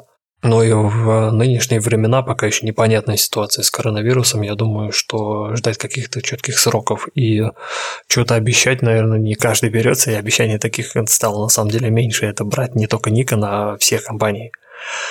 А, и не только фото. Поэтому здесь э, я знаю, что есть запросы, я знаю, что разработки ведутся в большом направлении в плане объективов, да, то есть это и специальные объективы, это и компактные объективы, это и недорогие, не S-Line, которые выпускались до этого преимущественно. Поэтому остается просто ждать новостей. Но запрос есть, его слышали. Ну, в общем, я так понимаю, что Nikon, поправь, если не прав, решил начать с дорогих стекол. Я бы не назвал их супер дорогими. Это самые популярные. Ладно, самых популярных, потому что всякие альтернативные варианты, в принципе, всегда можно было бы наколхозить с предыдущей системой, особенно не теряя в свойствах. А где-то даже приобретая. А где приобретая, кстати?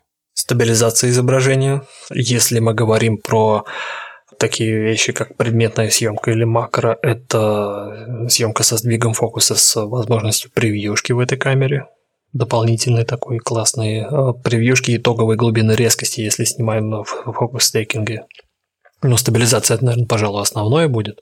Фокус пикинг еще есть такая штука классная. До 850 был пикинг тоже. До 850, да, но это единственное. Да? Я даже не обращал внимания, просто я видел, что до 850 есть. Не, ну там же, получается, можно делать фокус пикинг в viewfinder, правильно? Из зеркалок, да. Я имею в виду в беззеркалках. Для меня это важно. Ну вот, это как пример, э, когда вы э, работаете с объективами, которые выпущены еще под зеркальные камеры, актуальные вполне себе поэтому я их не называю старыми.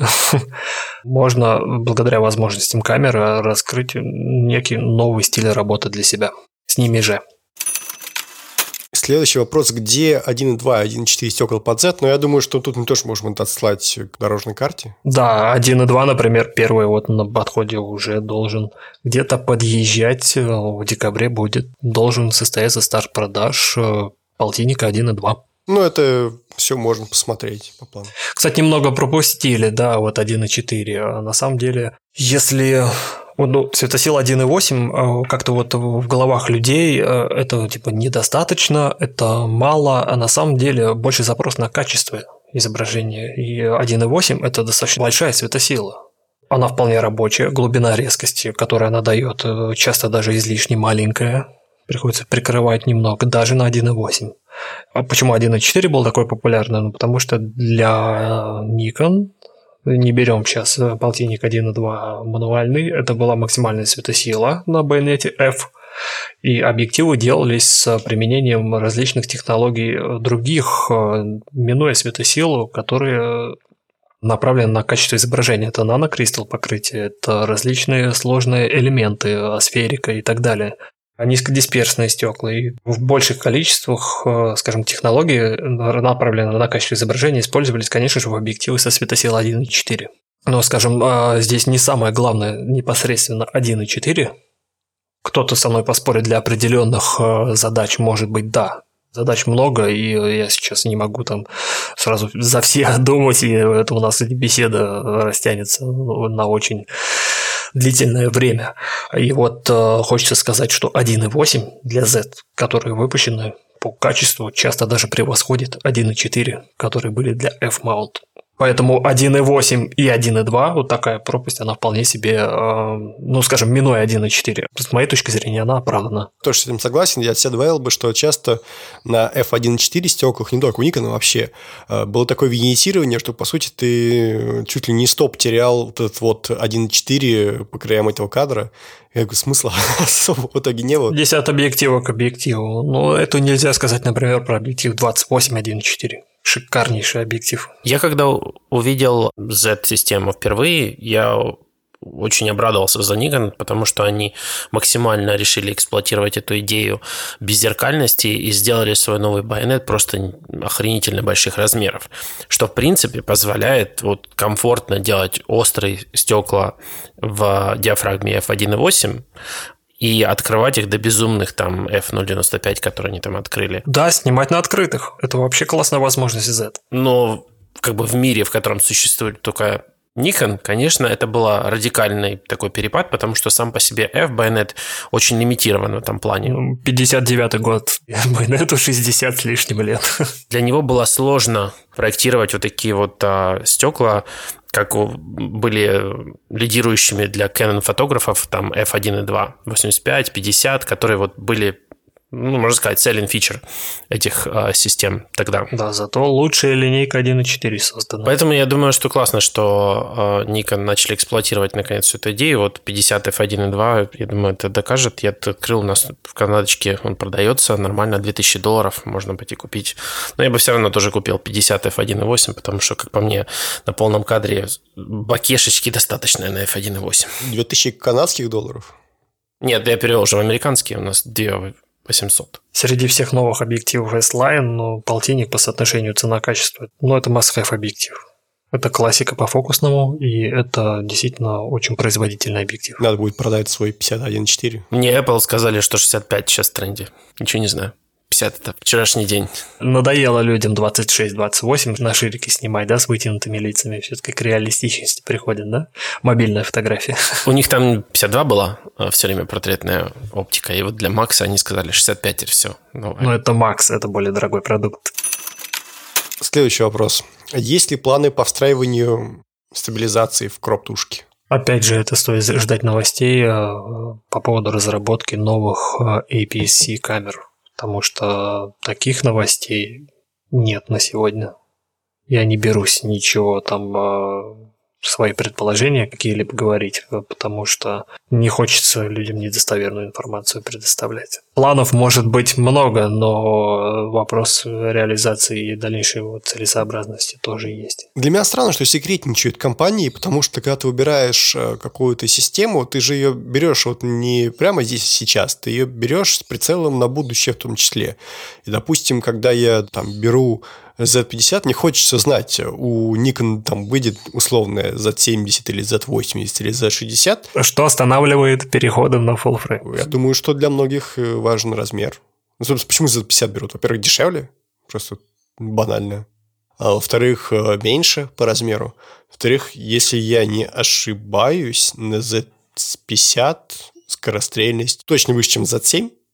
И, по-моему, на Z6 даже в максимуме. Да, она несколько шустрее. Но, скажем так, запросы сегодня э, наиболее частые, популярные, которые нужно удовлетворить, их много, это на full frame камеры. Максимальное качество изображения именно full frame. Поэтому там тоже есть куда работать. Еще в первую очередь, как заметили, как это и реализовывается в соответствии с запросами пользователей, это камера все-таки с полнокадровым сенсором формат FX. Ну, пример Fuji показывает, что и кроп можно делать интересным. Да, бесспорно. Кроп можно делать интересным, когда у тебя нет интересного фуллфрейма. Ну, здесь каждая компания для себя выбирает свой путь развития. Почему именно так, э, честно говоря, я даже не находил ответа какого-то и не слышал где-то кто-либо писал. Если у вас есть информация, я бы с удовольствием послушал по вашему мнению. Почему кроп? Почему Fuji не делает э, full frame?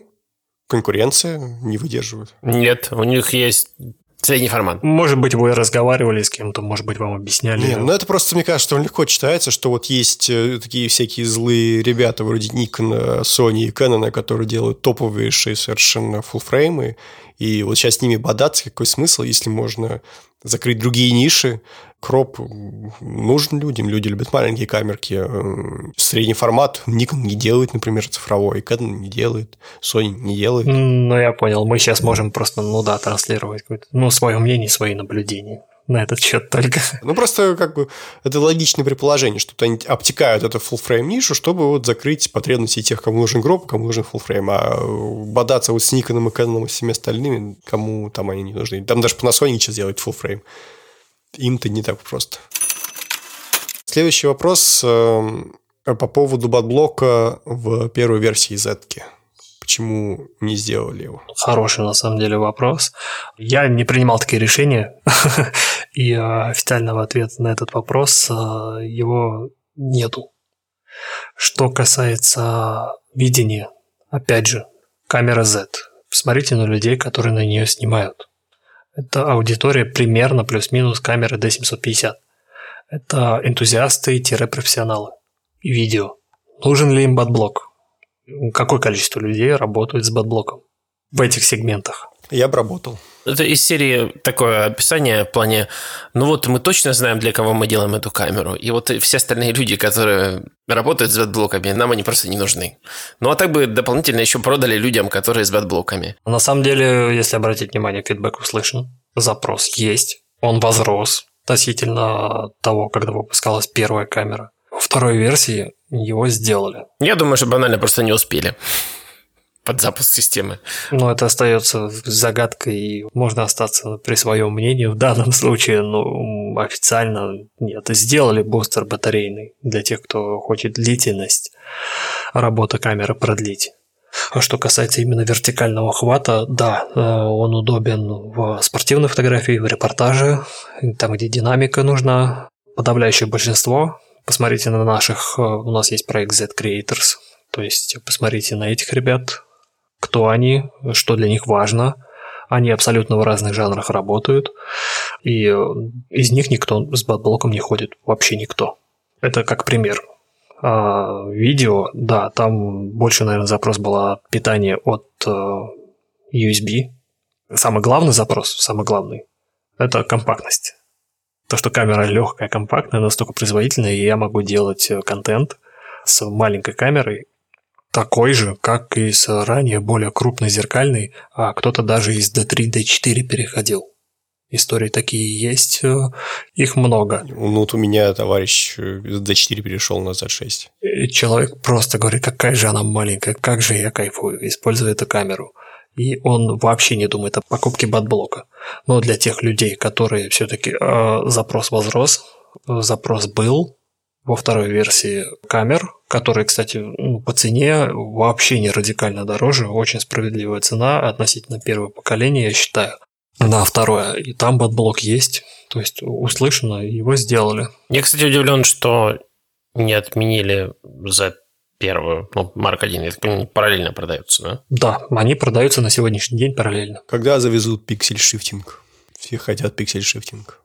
Даже в айфонах теперь хотим pixel shifting. Опять же, а здесь а, на системе два года, и она дорабатывается в первую очередь, исходя из популярности этих запросов. А технически это вообще реализуемо? Хороший вопрос, но я не инженер, и я не приближен настолько сильно к разработке этих продуктов, чтобы технические возможности на данный момент именно этих камер как-то вот прокомментировать именно на этот счет. А в Sony когда появился, кстати, Ваня, ты на своей камере сразу имел пиксель-шифтинг с первого же дня?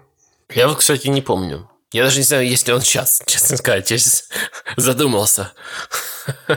Я им не пользуюсь просто. Ну вот видишь, даже вот среди нас уже есть человек, который, ну просто, ну да, не задумывался, это не нужно. Да, человек, наверное, ему нужны просто мега хай э, разрешение какое-то.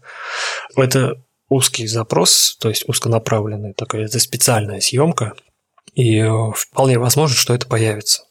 Но, опять же, есть еще большое количество запросов, которые э, можно реализовать даже на действующих камерах. Какие самые популярные? А, ну, те, которые были, они реализованы в Z6.2. Питание от USB наиболее простое, нежели чем э, было реализовано в зеркальных камерах и в Z1 поколения. То есть это когда вместо батареи там капля расставляется, приобретается отдельный блок, то есть э, камеру можно было питать от сети, но именно вот именно от сети, то есть привязано быть к розетке. А что касается портативного какого-то питания от пауэрбанков или вот э, гимбалы сейчас делают, да, которые могут питать камеры, этот запрос э, был растущим, и поэтому его вот удовлетворили во втором поколении. То есть система Power Delivery, да. Люди ругаются на приложение никоновское. Не самое оно, хочу сказать, э, худшее. Не самое худшее, это как-то так. Не, ну это я так вот от себя сказал, просто как юзер также данного приложения. Хотел сказать э, от себя еще, когда первые релизы были, были очень много нареканий о том, что ни с айфонами не работает, ни с чем. Я в то время ходил со старым айфоном еще 5s, подключал его всегда а я подключал его к седьмому айфону, и у меня почему-то подключение всегда было стабильно. Может быть, я уже как-то научился к неким капризам изначальным данного приложения не идеальное было соединение. Иногда оно терялось, приходилось заново это делать и там забывать камеру, э, закрывать приложение и повторять алгоритм заново. Это ну, не так часто происходило, чтобы я так сильно вот ругал приложение. Ну и вот, собственно, сейчас приложение э, работает очень стабильно в плане подключения. То есть вообще никаких проблем даже на стареньком вот седьмом айфоне, который у меня лежит, иногда использую, оно есть стабильность обеспечена. Что касается функционала, он э, с каждым новым обновлением все растет, растет, растет. Вот э, у меня был там, э, мы ездили, помню, в Нижний Новгород, как сейчас мастер-класс был, проводили его на улице. Кирилл Умрихин тогда со мной туда поехал, рассказал им про свои проекты, какие-то люди пошли на улицу протестировать наши камеры, и один человек не успевал вернуться в студию, чтобы передать равы. Говорит, а можно сейчас вот с помощью вот приложения на телефон передать RAW, а на тот момент еще было пока нельзя. Передавались только JPEG. Ну и вот пришлось ему потом позже их высылать, RAW, который он поснимал, но не мог вернуться в студию к компьютеру, чтобы их передать себе. Снимал на нашу флешку. Сейчас эта возможность есть, и возможность передачи RAW просто крутая. Был запрос, он реализован. И теперь э, конкретно в этом вопросе по поводу приложения, что человеку конкретно не понравилось? Там написано? Нет. Вот. И здесь стоит уточнить, что именно. Может быть, ему не хватает функционала какого-то определенного. И был запрос, например, при вертикальной съемке, чтобы картинка заполняла полностью экран. Да, пока этого не сделано, но ну, сама визуализация есть, можно снимать вертикально, но можно сделать это чуточку удобнее. Этот запрос я взял в работу и отправил разработчикам. Посмотрим. Я думаю, что у большинства на самом деле претензия глобально одна – это скорость подключения в целом. То есть я вот беру там не самый старый iPhone, беру не самую старую камеру, и вот от того момента, как я начну все это сопрягать, до того момента, как я начну управлять камерой или там скидывать фотки, обычно проходит очень много времени. Но я так понимаю, тут э, особо-то к Никону претензий быть и не может, потому что это, в принципе, такая вот технология Bluetooth замечательная, что вот настолько медленно происходит все сопряжение. Поэтому, когда появились AirPods, первые, которые просто магически сами присасывались к айфонам, все сразу сказали, о! Ну, AirPods — это передача звука. Потоки информации существенно меньше. Я, в принципе, о том, что до того, как появились AirPods, подключение наушников обычных тоже просто для передачи звука было такое же, уж видите выражение ублюдское, как и подключение смартфонов к камерам сейчас. Просто потому, что это вот чисто технологически, видимо, не реализовать лучше. Я вот посмотрел реплай на этот вопрос в чате, и, в общем, сказали ребята практически все, что у всех производителей фирменные приложения не самые э, такие, скажем так, user-friendly в этом смысле. Ну, да, смотря чего ожидать. Если действительно, ну, сравнивать с AirPods, это как бы девайс, ну, а если iPhone плюс AirPods, это девайс одного производителя. Ну, логично, что там подключение максимально быстро реализовано. А тут а, речь идет о разных телефонах, разных платформах, Android, iOS, разные производители у андроидов, их масса. А у кого-то будет чуть лучше, у кого-то чуть хуже. Версии Bluetooth разные. И да, а не ожидая такой же скорости подключения, как мы вот провели э, параллель с AirPods и айфонами, не ожидая такого, а просто, ну да, делая определенные манипуляции, которые нужны ничего сложного и как бы мега медленного я там не увидел. Вань, ты своим доволен приложением для Sony? Каким приложением? Я им пользуюсь. Просто каждый раз э, ловлю кайф от того, как Ваня рассказывает, как он обновляет свою Sony, то, что он как-то наливает вина, включает джаз и пытается весь вечер себе поставить программу. Зажигаю свечи, не дышу. Обновление прошивки камеры. Да, там каждый раз, когда обновление, это просто ритуал. Да, кстати, обновление прошивки камеры, во-первых, это достаточно просто было. Да, нужен был ридер для первого поколения Z6, Z7. Да, я про ридер уже говорил, что в России, может быть, были проблемы с его приобретением, но сегодня, учитывая глобальные возможности по торговле и маркетплейсах всяких, э, найти его было несложно для тех, кто хотел это сделать. И в плане прошивки, ну, не знаю, там у нас просто файлик, который нужно было закинуть в корень, нажать «Прошить». И возвращаясь к приложению, теперь в новых э, камерах Z6-7 второго поколения можно обновлять прошивку через SnapBridge, не качая ее на карту памяти. Это круто. Если первое поколение, там только э, э, SnapBridge вас уведомляет, о том, что у вас прошивка используется предыдущая, вышла новая, хотите ли обновить, и он ссылку вам на загрузки дает, чтобы загрузили на флешку, сами скачали и установили по процедуре. Нового поколения камер теперь этого делать не нужно будет, нужно будет скачать и обновить прямо с вашего телефона. Sony даже не представляет, что может как сделать. Ты что? Как они отберут у меня весь experience ужаса. Я не пользователь Sony не могу, к сожалению. Ну вот, видите, вы знаете. Ну, до этого у меня была Fuji, там тоже все нормально. Тоже на карточку кинула, она там пошуршала и обновилась. Все нормально. И, и еще стекло обновила. А тут... В общем, да. Будет ли астротрекер? Ну, я так понимаю, что ответ будет, как и в случае с pixel shifting ом. Когда будет достаточное количество запросов, тогда и появится астротрекер. Это специальные возможности, да. Они так или иначе реализуемы с помощью дополнительного какого-то оборудования или программного обеспечения. То есть с помощью нашей камеры это можно делать. Да, я понимаю, что проще, если это будет реализовано в камере. И, ну, как бы это приятные такие дополнительные возможности. Но так как это узконаправленная специальная съемка, ну, пока нет.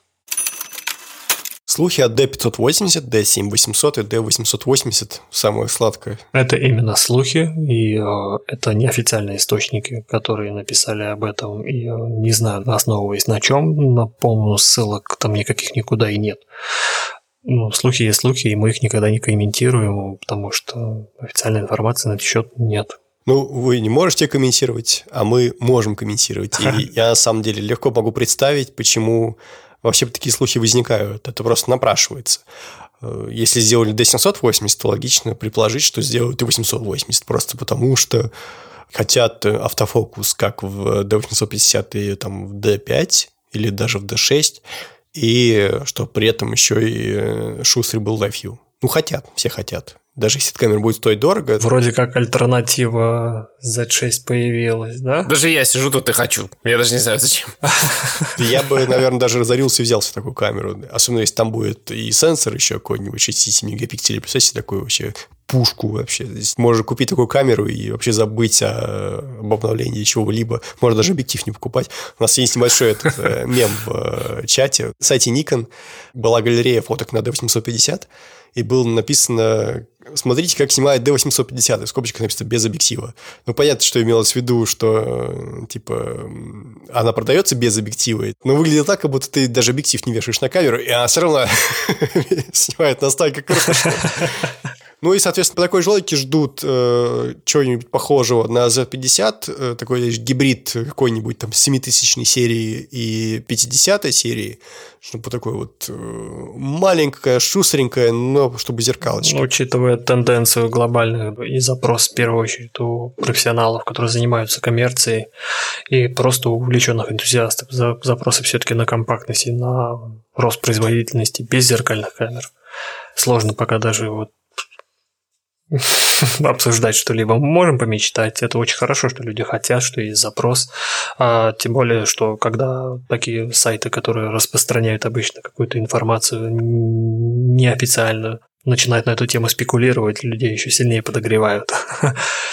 Запрос логичный с учетом выхода D780 потому что это камера-зеркалка, приближенная к Z6, а high-res камера высокого разрешения приближена к Z7, но зеркалки подобной нет, да, то D850 остается, но там вот, да, нету некоторых возможностей, в том числе гибридной системы фокуса, которые свойственны беззеркальным камерам. Поэтому, да, логика в этом запросе есть, но опять же вопрос в количестве. То есть, если запускать новые модели, новая модель это должна соответствовать большому количеству запросов.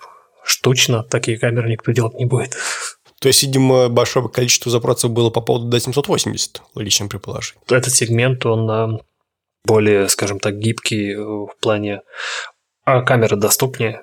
В этом сегменте работают огромное количество людей на зеркальных камерах до сих пор. Есть э, объективы D, да, база большая, поэтому логика в выпуске этой камеры была. Э, будем ждать э, профессиональных беззеркальных объективов на Z50. На Z50 имелось в виду, наверное, э, S-Line, Типа как 1755 вот был от Glorious на D300. Вот что-то подобного. А, ну, формата DX, но профессиональные. На сегодняшний день, так как система достаточно молодая и нужно успевать все-таки удовлетворять потребности, которых больше, это профессионалы и full frame в первую очередь выпускается для них. А, и, насколько помните, даже 1755 под зеркальные камеры, он а, очень долго не обновляется. Это достаточно старый объектив. Он а, достаточно дорогой, и его можно назвать тоже таким нишевым на сегодняшний день, если смотреть по количеству продаж. Ну и опять же, его же можно и поставить на за 50, в конце концов. Его же можно и поставить это раз, а два а, великолепно работают полнокадровые объективы на Z50 без какого-либо переходника, просто нужно пересчитывать фокусное расстояние. На сегодня что имеем, то имеем, но имеем тоже немало. Вопрос по видео, я его, наверное, буду просто зачитывать, потому что я вот не очень силен. Э, сейчас записи видео представлены всего два варианта. H264 и ProRes э, наружу. Э, между этими вещами пропасть. Нужен какой-то значит, компромиссный вариант, типа 10 бит DNX HD на флешку с учетом того, что скорости CF и XQD позволяют. Короче, хотят какой-то средний компромиссный вариант видео. Это вопрос, наверное, про кодек. Я честно вам скажу, я читал этот вопрос по поводу этого кодека его сильных сторон. Я не силен, я его не изучал. Что касается возможности записи на рекордер, там уже будет зависеть от рекордера, потому что камера здесь а, не играет роль в кодировании видео, она поток не сжатый просто выдает по HDMI, а дальше уже возможности рекордера. И насколько я знаю, этот кодек в рекордере есть.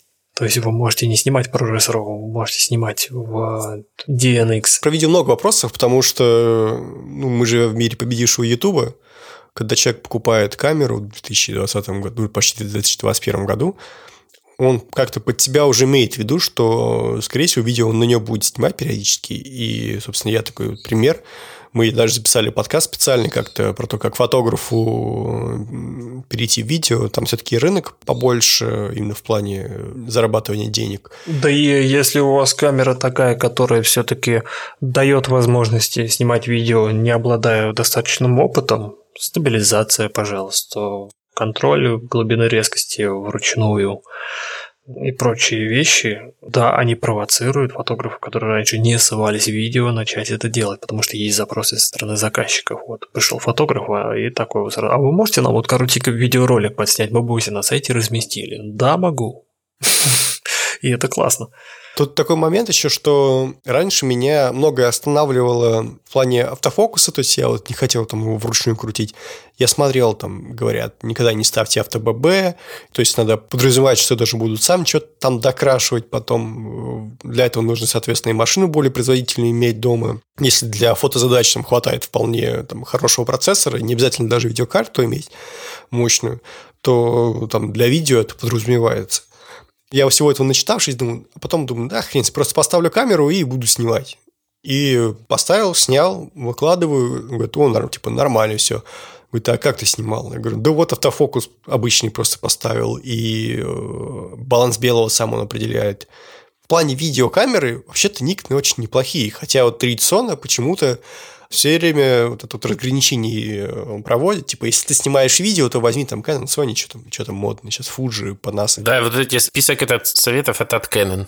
Когда человек советует, наверное, он по своему опыту советует или э, советует то, в чем убедился. А каким образом он убедился, это отдельный вопрос. Поэтому как бы здесь такое.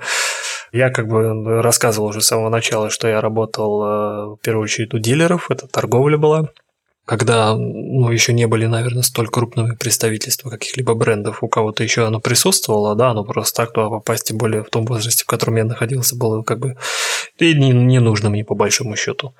Я очень много работал с людьми, абсолютно разными.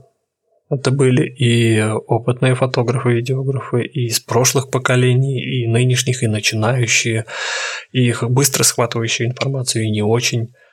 И моя задача, так как я, ну, мне была эта тема очень интересна, я любил разговаривать, дискутировать, мог, не знаю, там, человек пришел просто, там, если это было на территории дилера в магазине, я мог ему уделить, не знаю, там, час, а с кем-то даже и два. Я очень любил разговаривать, потому что я и сам расту в процессе разговора, тогда, когда мне это нужно было. Я знаю людей, я знаю их э, запросы, и я вижу, где они могут как бы ошибаться. Люди абсолютно разные. Есть человек, который снимает видео, говорит, я снимаю видео уже столько-то лет, что вы мне вообще можете рассказать, я сам все вам сейчас расскажу. А когда начинаем общаться уже, я с точки зрения представления продукта, его возможности и возможные выгоды для него, с этой точки зрения говорю – он с точки зрения уже практикующего специалиста. И тогда вот в процессе беседы выясняется, что ну, я себя там за какого-то профессионального видеографа и мега крутого фотографа вообще никогда не выдавал. А если человек начал разговор именно с темой, что я вообще все знаю, а в конце разговора оказывается, что не совсем-то это и так. И таких случаев очень много, и практически каждый день у меня были. У меня задача в первую очередь была именно вот выяснить максимально, присоединиться к его ну, как у честного продавца, которому это тоже интересно.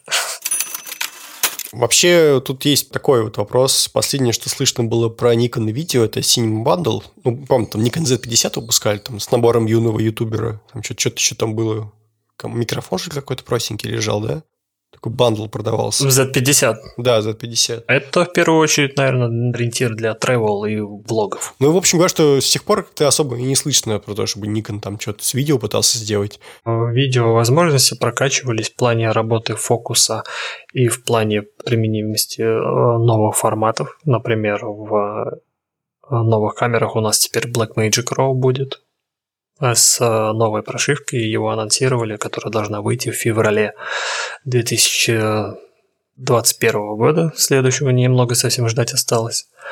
Там будет поддержка, во-первых, нового кода RAW видео, а во-вторых, это 60 кадров в секунду. На это запрос есть, если человек снимает динамику. А есть уже камеры на рынке, способные это делать. Э, мы выпускаем э, в наших новых камерах также в соответствии с запросом.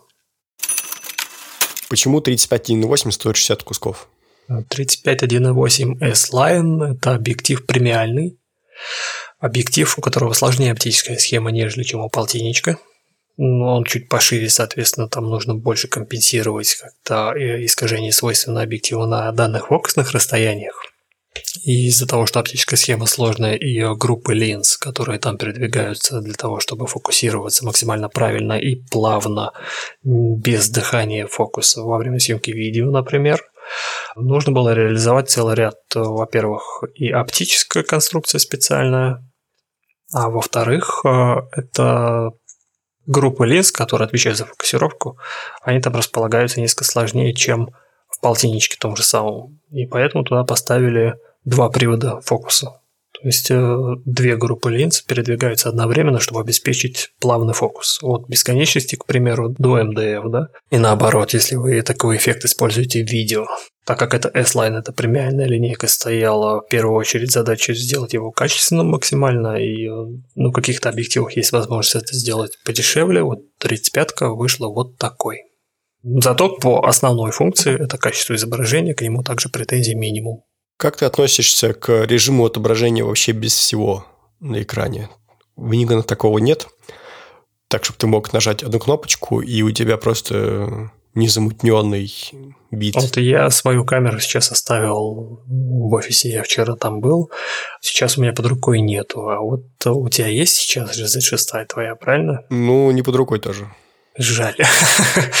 Я бы просто попросил человека дисп несколько раз нажать и э, сделать минимум этой информации. Если и будет какая-то информация, то она будет низкая, и она не будет залезать э, на кадр.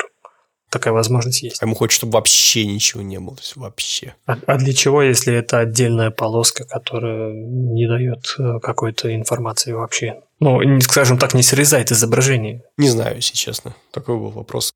Я его задал, как он был написан. Ну, я понимаю, да. Раз там одну кнопку нажал, все убрал, и начинаешь снимать, у тебя внимание только-только на кадр. Есть такое. Если человек с этим работал, может, ему просто хочется видеть то же самое на камерах Nikon. Пока это реализовано как реализовано, минимум информации есть, с этим можно работать. Дело просто привычки отвлекаться на эти цифры или нет. Ну, следующий вопрос от него же, если мне память не изменяет. Э, почему можно на определенные кнопки определять только определенные функции, назначать. То есть нет такого, что вот ты все кнопки абсолютно переназначил, как тебе нравится. Почему есть ограничения? Ну, это, насколько я знаю, абсолютно у всех это есть. По-моему, не так. Вань, у тебя на Sony можно переназначать э, вообще как угодно на любую кнопку, что хочешь? Ну, там достаточно широкий список кастомизированных кнопок. Я не знаю, абсолютно ли все можно переназначить. Но большую часть, да, действительно можно. Но это так же, как э, почему там э, компания Nikon не здесь поставила кнопку, а здесь поставила кнопку. а, по сути, все кастомизируемые кнопки, да, это исходя из логики управления камерой сделаны. У каждой компании логика своя. Так как подобные камеры, где кастом большой у нас за 67, подобные камеры создаются с учетом мнения профессиональных фотографов. И, э, скажем, если э, профессионал хотел бы видеть на определенном месте кнопку с определенной функцией, их может быть несколько, один одно хочет, другой другое, третий третье добавляются такие вот возможности. Наиболее оптимизированно. Может быть, кто-то не согласится, да, не знаю, буду ли добавлять в будущем, обновлять эти возможности. Э, скажем так, добавлять больше функций на какую-то определенную кнопку. Но классно, что вообще в принципе можно кастомизировать, и их достаточно много, этих кнопок. Я бы, знаешь, что хотел? Вот этот меню суперудобное, которое по кнопке I вызывается. Я, кстати, одна из причин, по которой я на D850 перешел, довольно весомая для меня, то, что я реально нажимаю кнопочку, одну, и у меня тут быстренько меню выскакивает, и там дофига всего. Но не все. Вот я бы хотел туда, чтобы можно было вообще практически любой пункт меню запихнуть, который мне нужен. И э, это было бы, на самом деле, удобно. В принципе, в какой-то степени это закрывается пользовательскими режимами, так называемыми, U1, U2, U3. То есть ты хотел бы больше иконок? Нет, не больше иконок, а чтобы был больше выбор функций. То есть я не все функции могу вынести в а, вот это меню I быстрое. Ну, те, на которые был запрос, и которые производитель посчитал там логичными. Ну, опять же, исходя из запросов фотографов. Ну, а что зажимать-то эти функции? Ну, там не просто же ее поставить, это нужно и нарисовать менюшку, да, то есть это не просто там раз Ctrl-C, Ctrl-V добавил. Это переработать меню немножечко нужно. Ну, я понял, да, суть. Ну, в общем, я бы хотел, да, то, чтобы такое было. Ну, вот, кстати, к слову о D780, по которому мы сегодня, наверное, больше всего говорили, это там, получается, целых три варианта этих режимов. А, ой, то есть и меню I. у вас в съемке через видоискатель один набор функций, съемки через Live View фото это второй набор функций. В видео переходите, это третий набор функций. Это уже немало. Это очень большая кастомизация. Ну, тут согласен, да. Вопрос, как часто приходят люди с вопросами по починке камеры, которая на самом деле не сломана, а разрядилась, нет флешки, включен не тот режим. То есть, как часто приходится объяснять инструкции к фотоаппарату? А это, наверное, больше на этапе знакомства человека с камерой в сервисе. По таким вопросам редко обращаются. Бывает всякое. Я не работаю в сервисе, но иногда ребята мне рассказывают какие-то э, прикольные моменты. Э, в основном это касается того, что человеку кажется, что со временем матрица выгорела. Хотя нет у нее такой функции вообще в принципе. Не знаю, почему человек делает такие выводы, что раньше у него было так, теперь у него, я вижу цвета по-другому. Э, нету такого свойства. В матрице она не выгорает. Сжечь ее можно лазерами, например. Это сразу у вас конкретно пиксели просто выжгутся и не будут работать. А объективы бывают, что такое со временем у них что-нибудь там стирается, они становятся менее яркими? Посветление стереть можно. У премиальных объективов это сделать сложно, потому что у них есть специальное покрытие, которое защищает от всего этого. Ну и не трите всем подряд. Э, вот, я как раз про это хотел спросить. Можно ли футболкой протирать объектив? Футболкой? Я грешу, да. Но лучше с собой носить микрофибру, которая мягкая, как для очков, и вот, использовать ее. Э, есть объективы, например, там более серьезные, такие как, ну, вот 24-72,8 для Z, мы сегодня про него говорили, у него, например, э, и у передней линзы его заднее вторсодержащее покрытие, и, а, которое действительно работает. А работает оно так, что у вас капельки не превращаются в кляксы, а это они задерживаются, да, а на лензе, вопреки там каким-то, может быть, рекламным роликам, которые вы увидите, где там грязь прям скатывается. Нет, но убирать ее очень легко. И поэтому у меня вот с собой не было. Я с ней гулял, под дождик попал с этой камерой, с этим объективом. Увидел, да, то, что есть капельки, они мне портят картинку. Я аккуратно хлопковую футболку взял, стер, но вообще не нажимая. А благодаря этому покрытию вот эти вот капельки, они стираются просто на ура. В отличие от более недорогих объективов, где такого покрытия нет, тоже содержащего. И если его сильно не трете прям, да, вашу линзу переднюю, тихонечко, вот так, просто пальцем не нажимая, буквально просто стереть эти капельки, ничего страшного не случится. На Западе есть выражение «делайте, как папа говорит, а не как папа делает».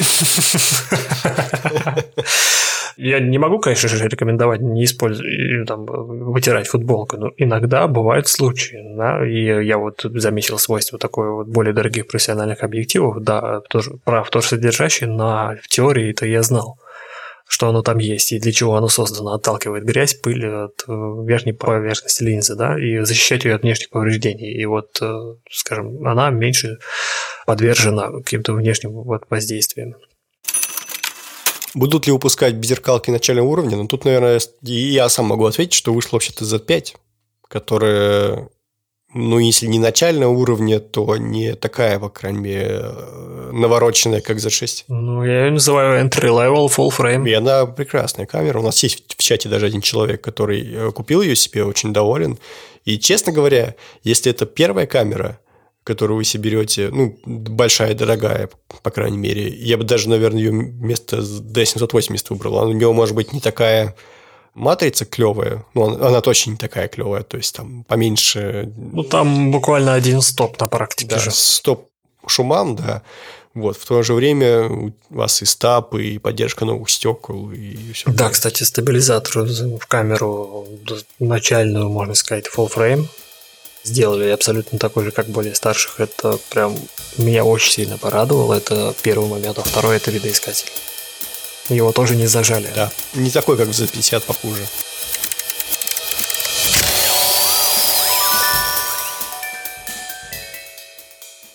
Ну что ж, наверное, будем тогда потихонечку подводить итоги заканчивать. Э, ну, итогов, наверное, по поводу вопросов, э, которые мы задавали Ивану, нет. По поводу D780, наверное, наше общее мнение, что эта камера замечательная, только надо понимать, что она не всем подходит, и э, пусть расцветут все цветы.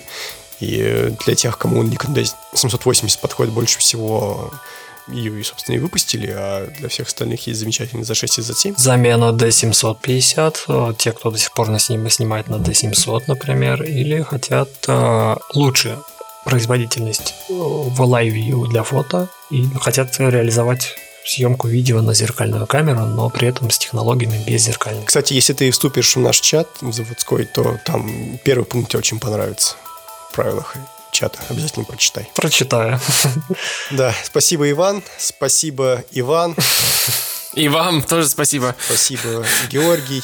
Длинный получился выпуск, но, мне кажется, он получился довольно содержательный. Много чего обсудили. Да, говорить можно на самом деле весь день, если долго работаешь с этой техникой. Огромное количество там, мнений, и они все у тебя в голове, и твое, и чужие, и все это можно сопоставить, и в итоге как бы в ходе дискуссии родится какая-то истина более-менее. И на это можно потратить реально весь день. Тема огромная, тема многогранная. Хорошо, что поддерживается интерес к продукции. Это очень радует. Всем спасибо. В эфире был похожий фотограф.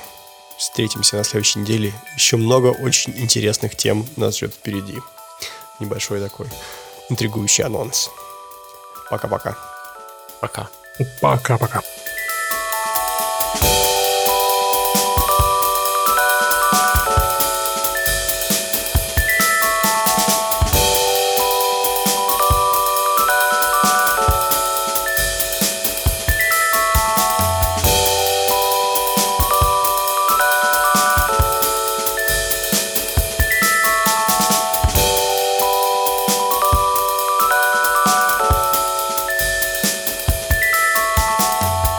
Так, ну, в принципе, все вопросы, которые были э, в, в чате, я задал. Остались только вопросы, которые во время записи подкаста пришли в Твиттер и Инстаграм, но их немного, я их сейчас быстренько зачитаю. Ну, во-первых, э, люди не, очень довольны NPS. Жалуются, что долго делают камеры, что... Претензии общие. Люди недовольны NPS впрягись за, за NPS. А, Инстаграм – это актуальная сейчас тема. Почему? Потому что правила NPS сейчас изменились. Мы э, сделали даже специальный пост для того, чтобы услышать эти фидбэки. Не все люди, может быть, пишут на почту, может быть, не все люди как-то доходят до сайта, или по каким-то другим еще причинам мы не видим эти обращения у себя в почте. Если люди недовольны, чем конкретно нужно выяснять, потому что правила несколько изменились именно NPS, мы работаем на улучшение с точки зрения, да, во-первых, новых правил и сложившихся реалий в плане пандемии и прочих вещей. Это еще с тех времен тянется, да, когда скорости ремонтов несколько увеличились.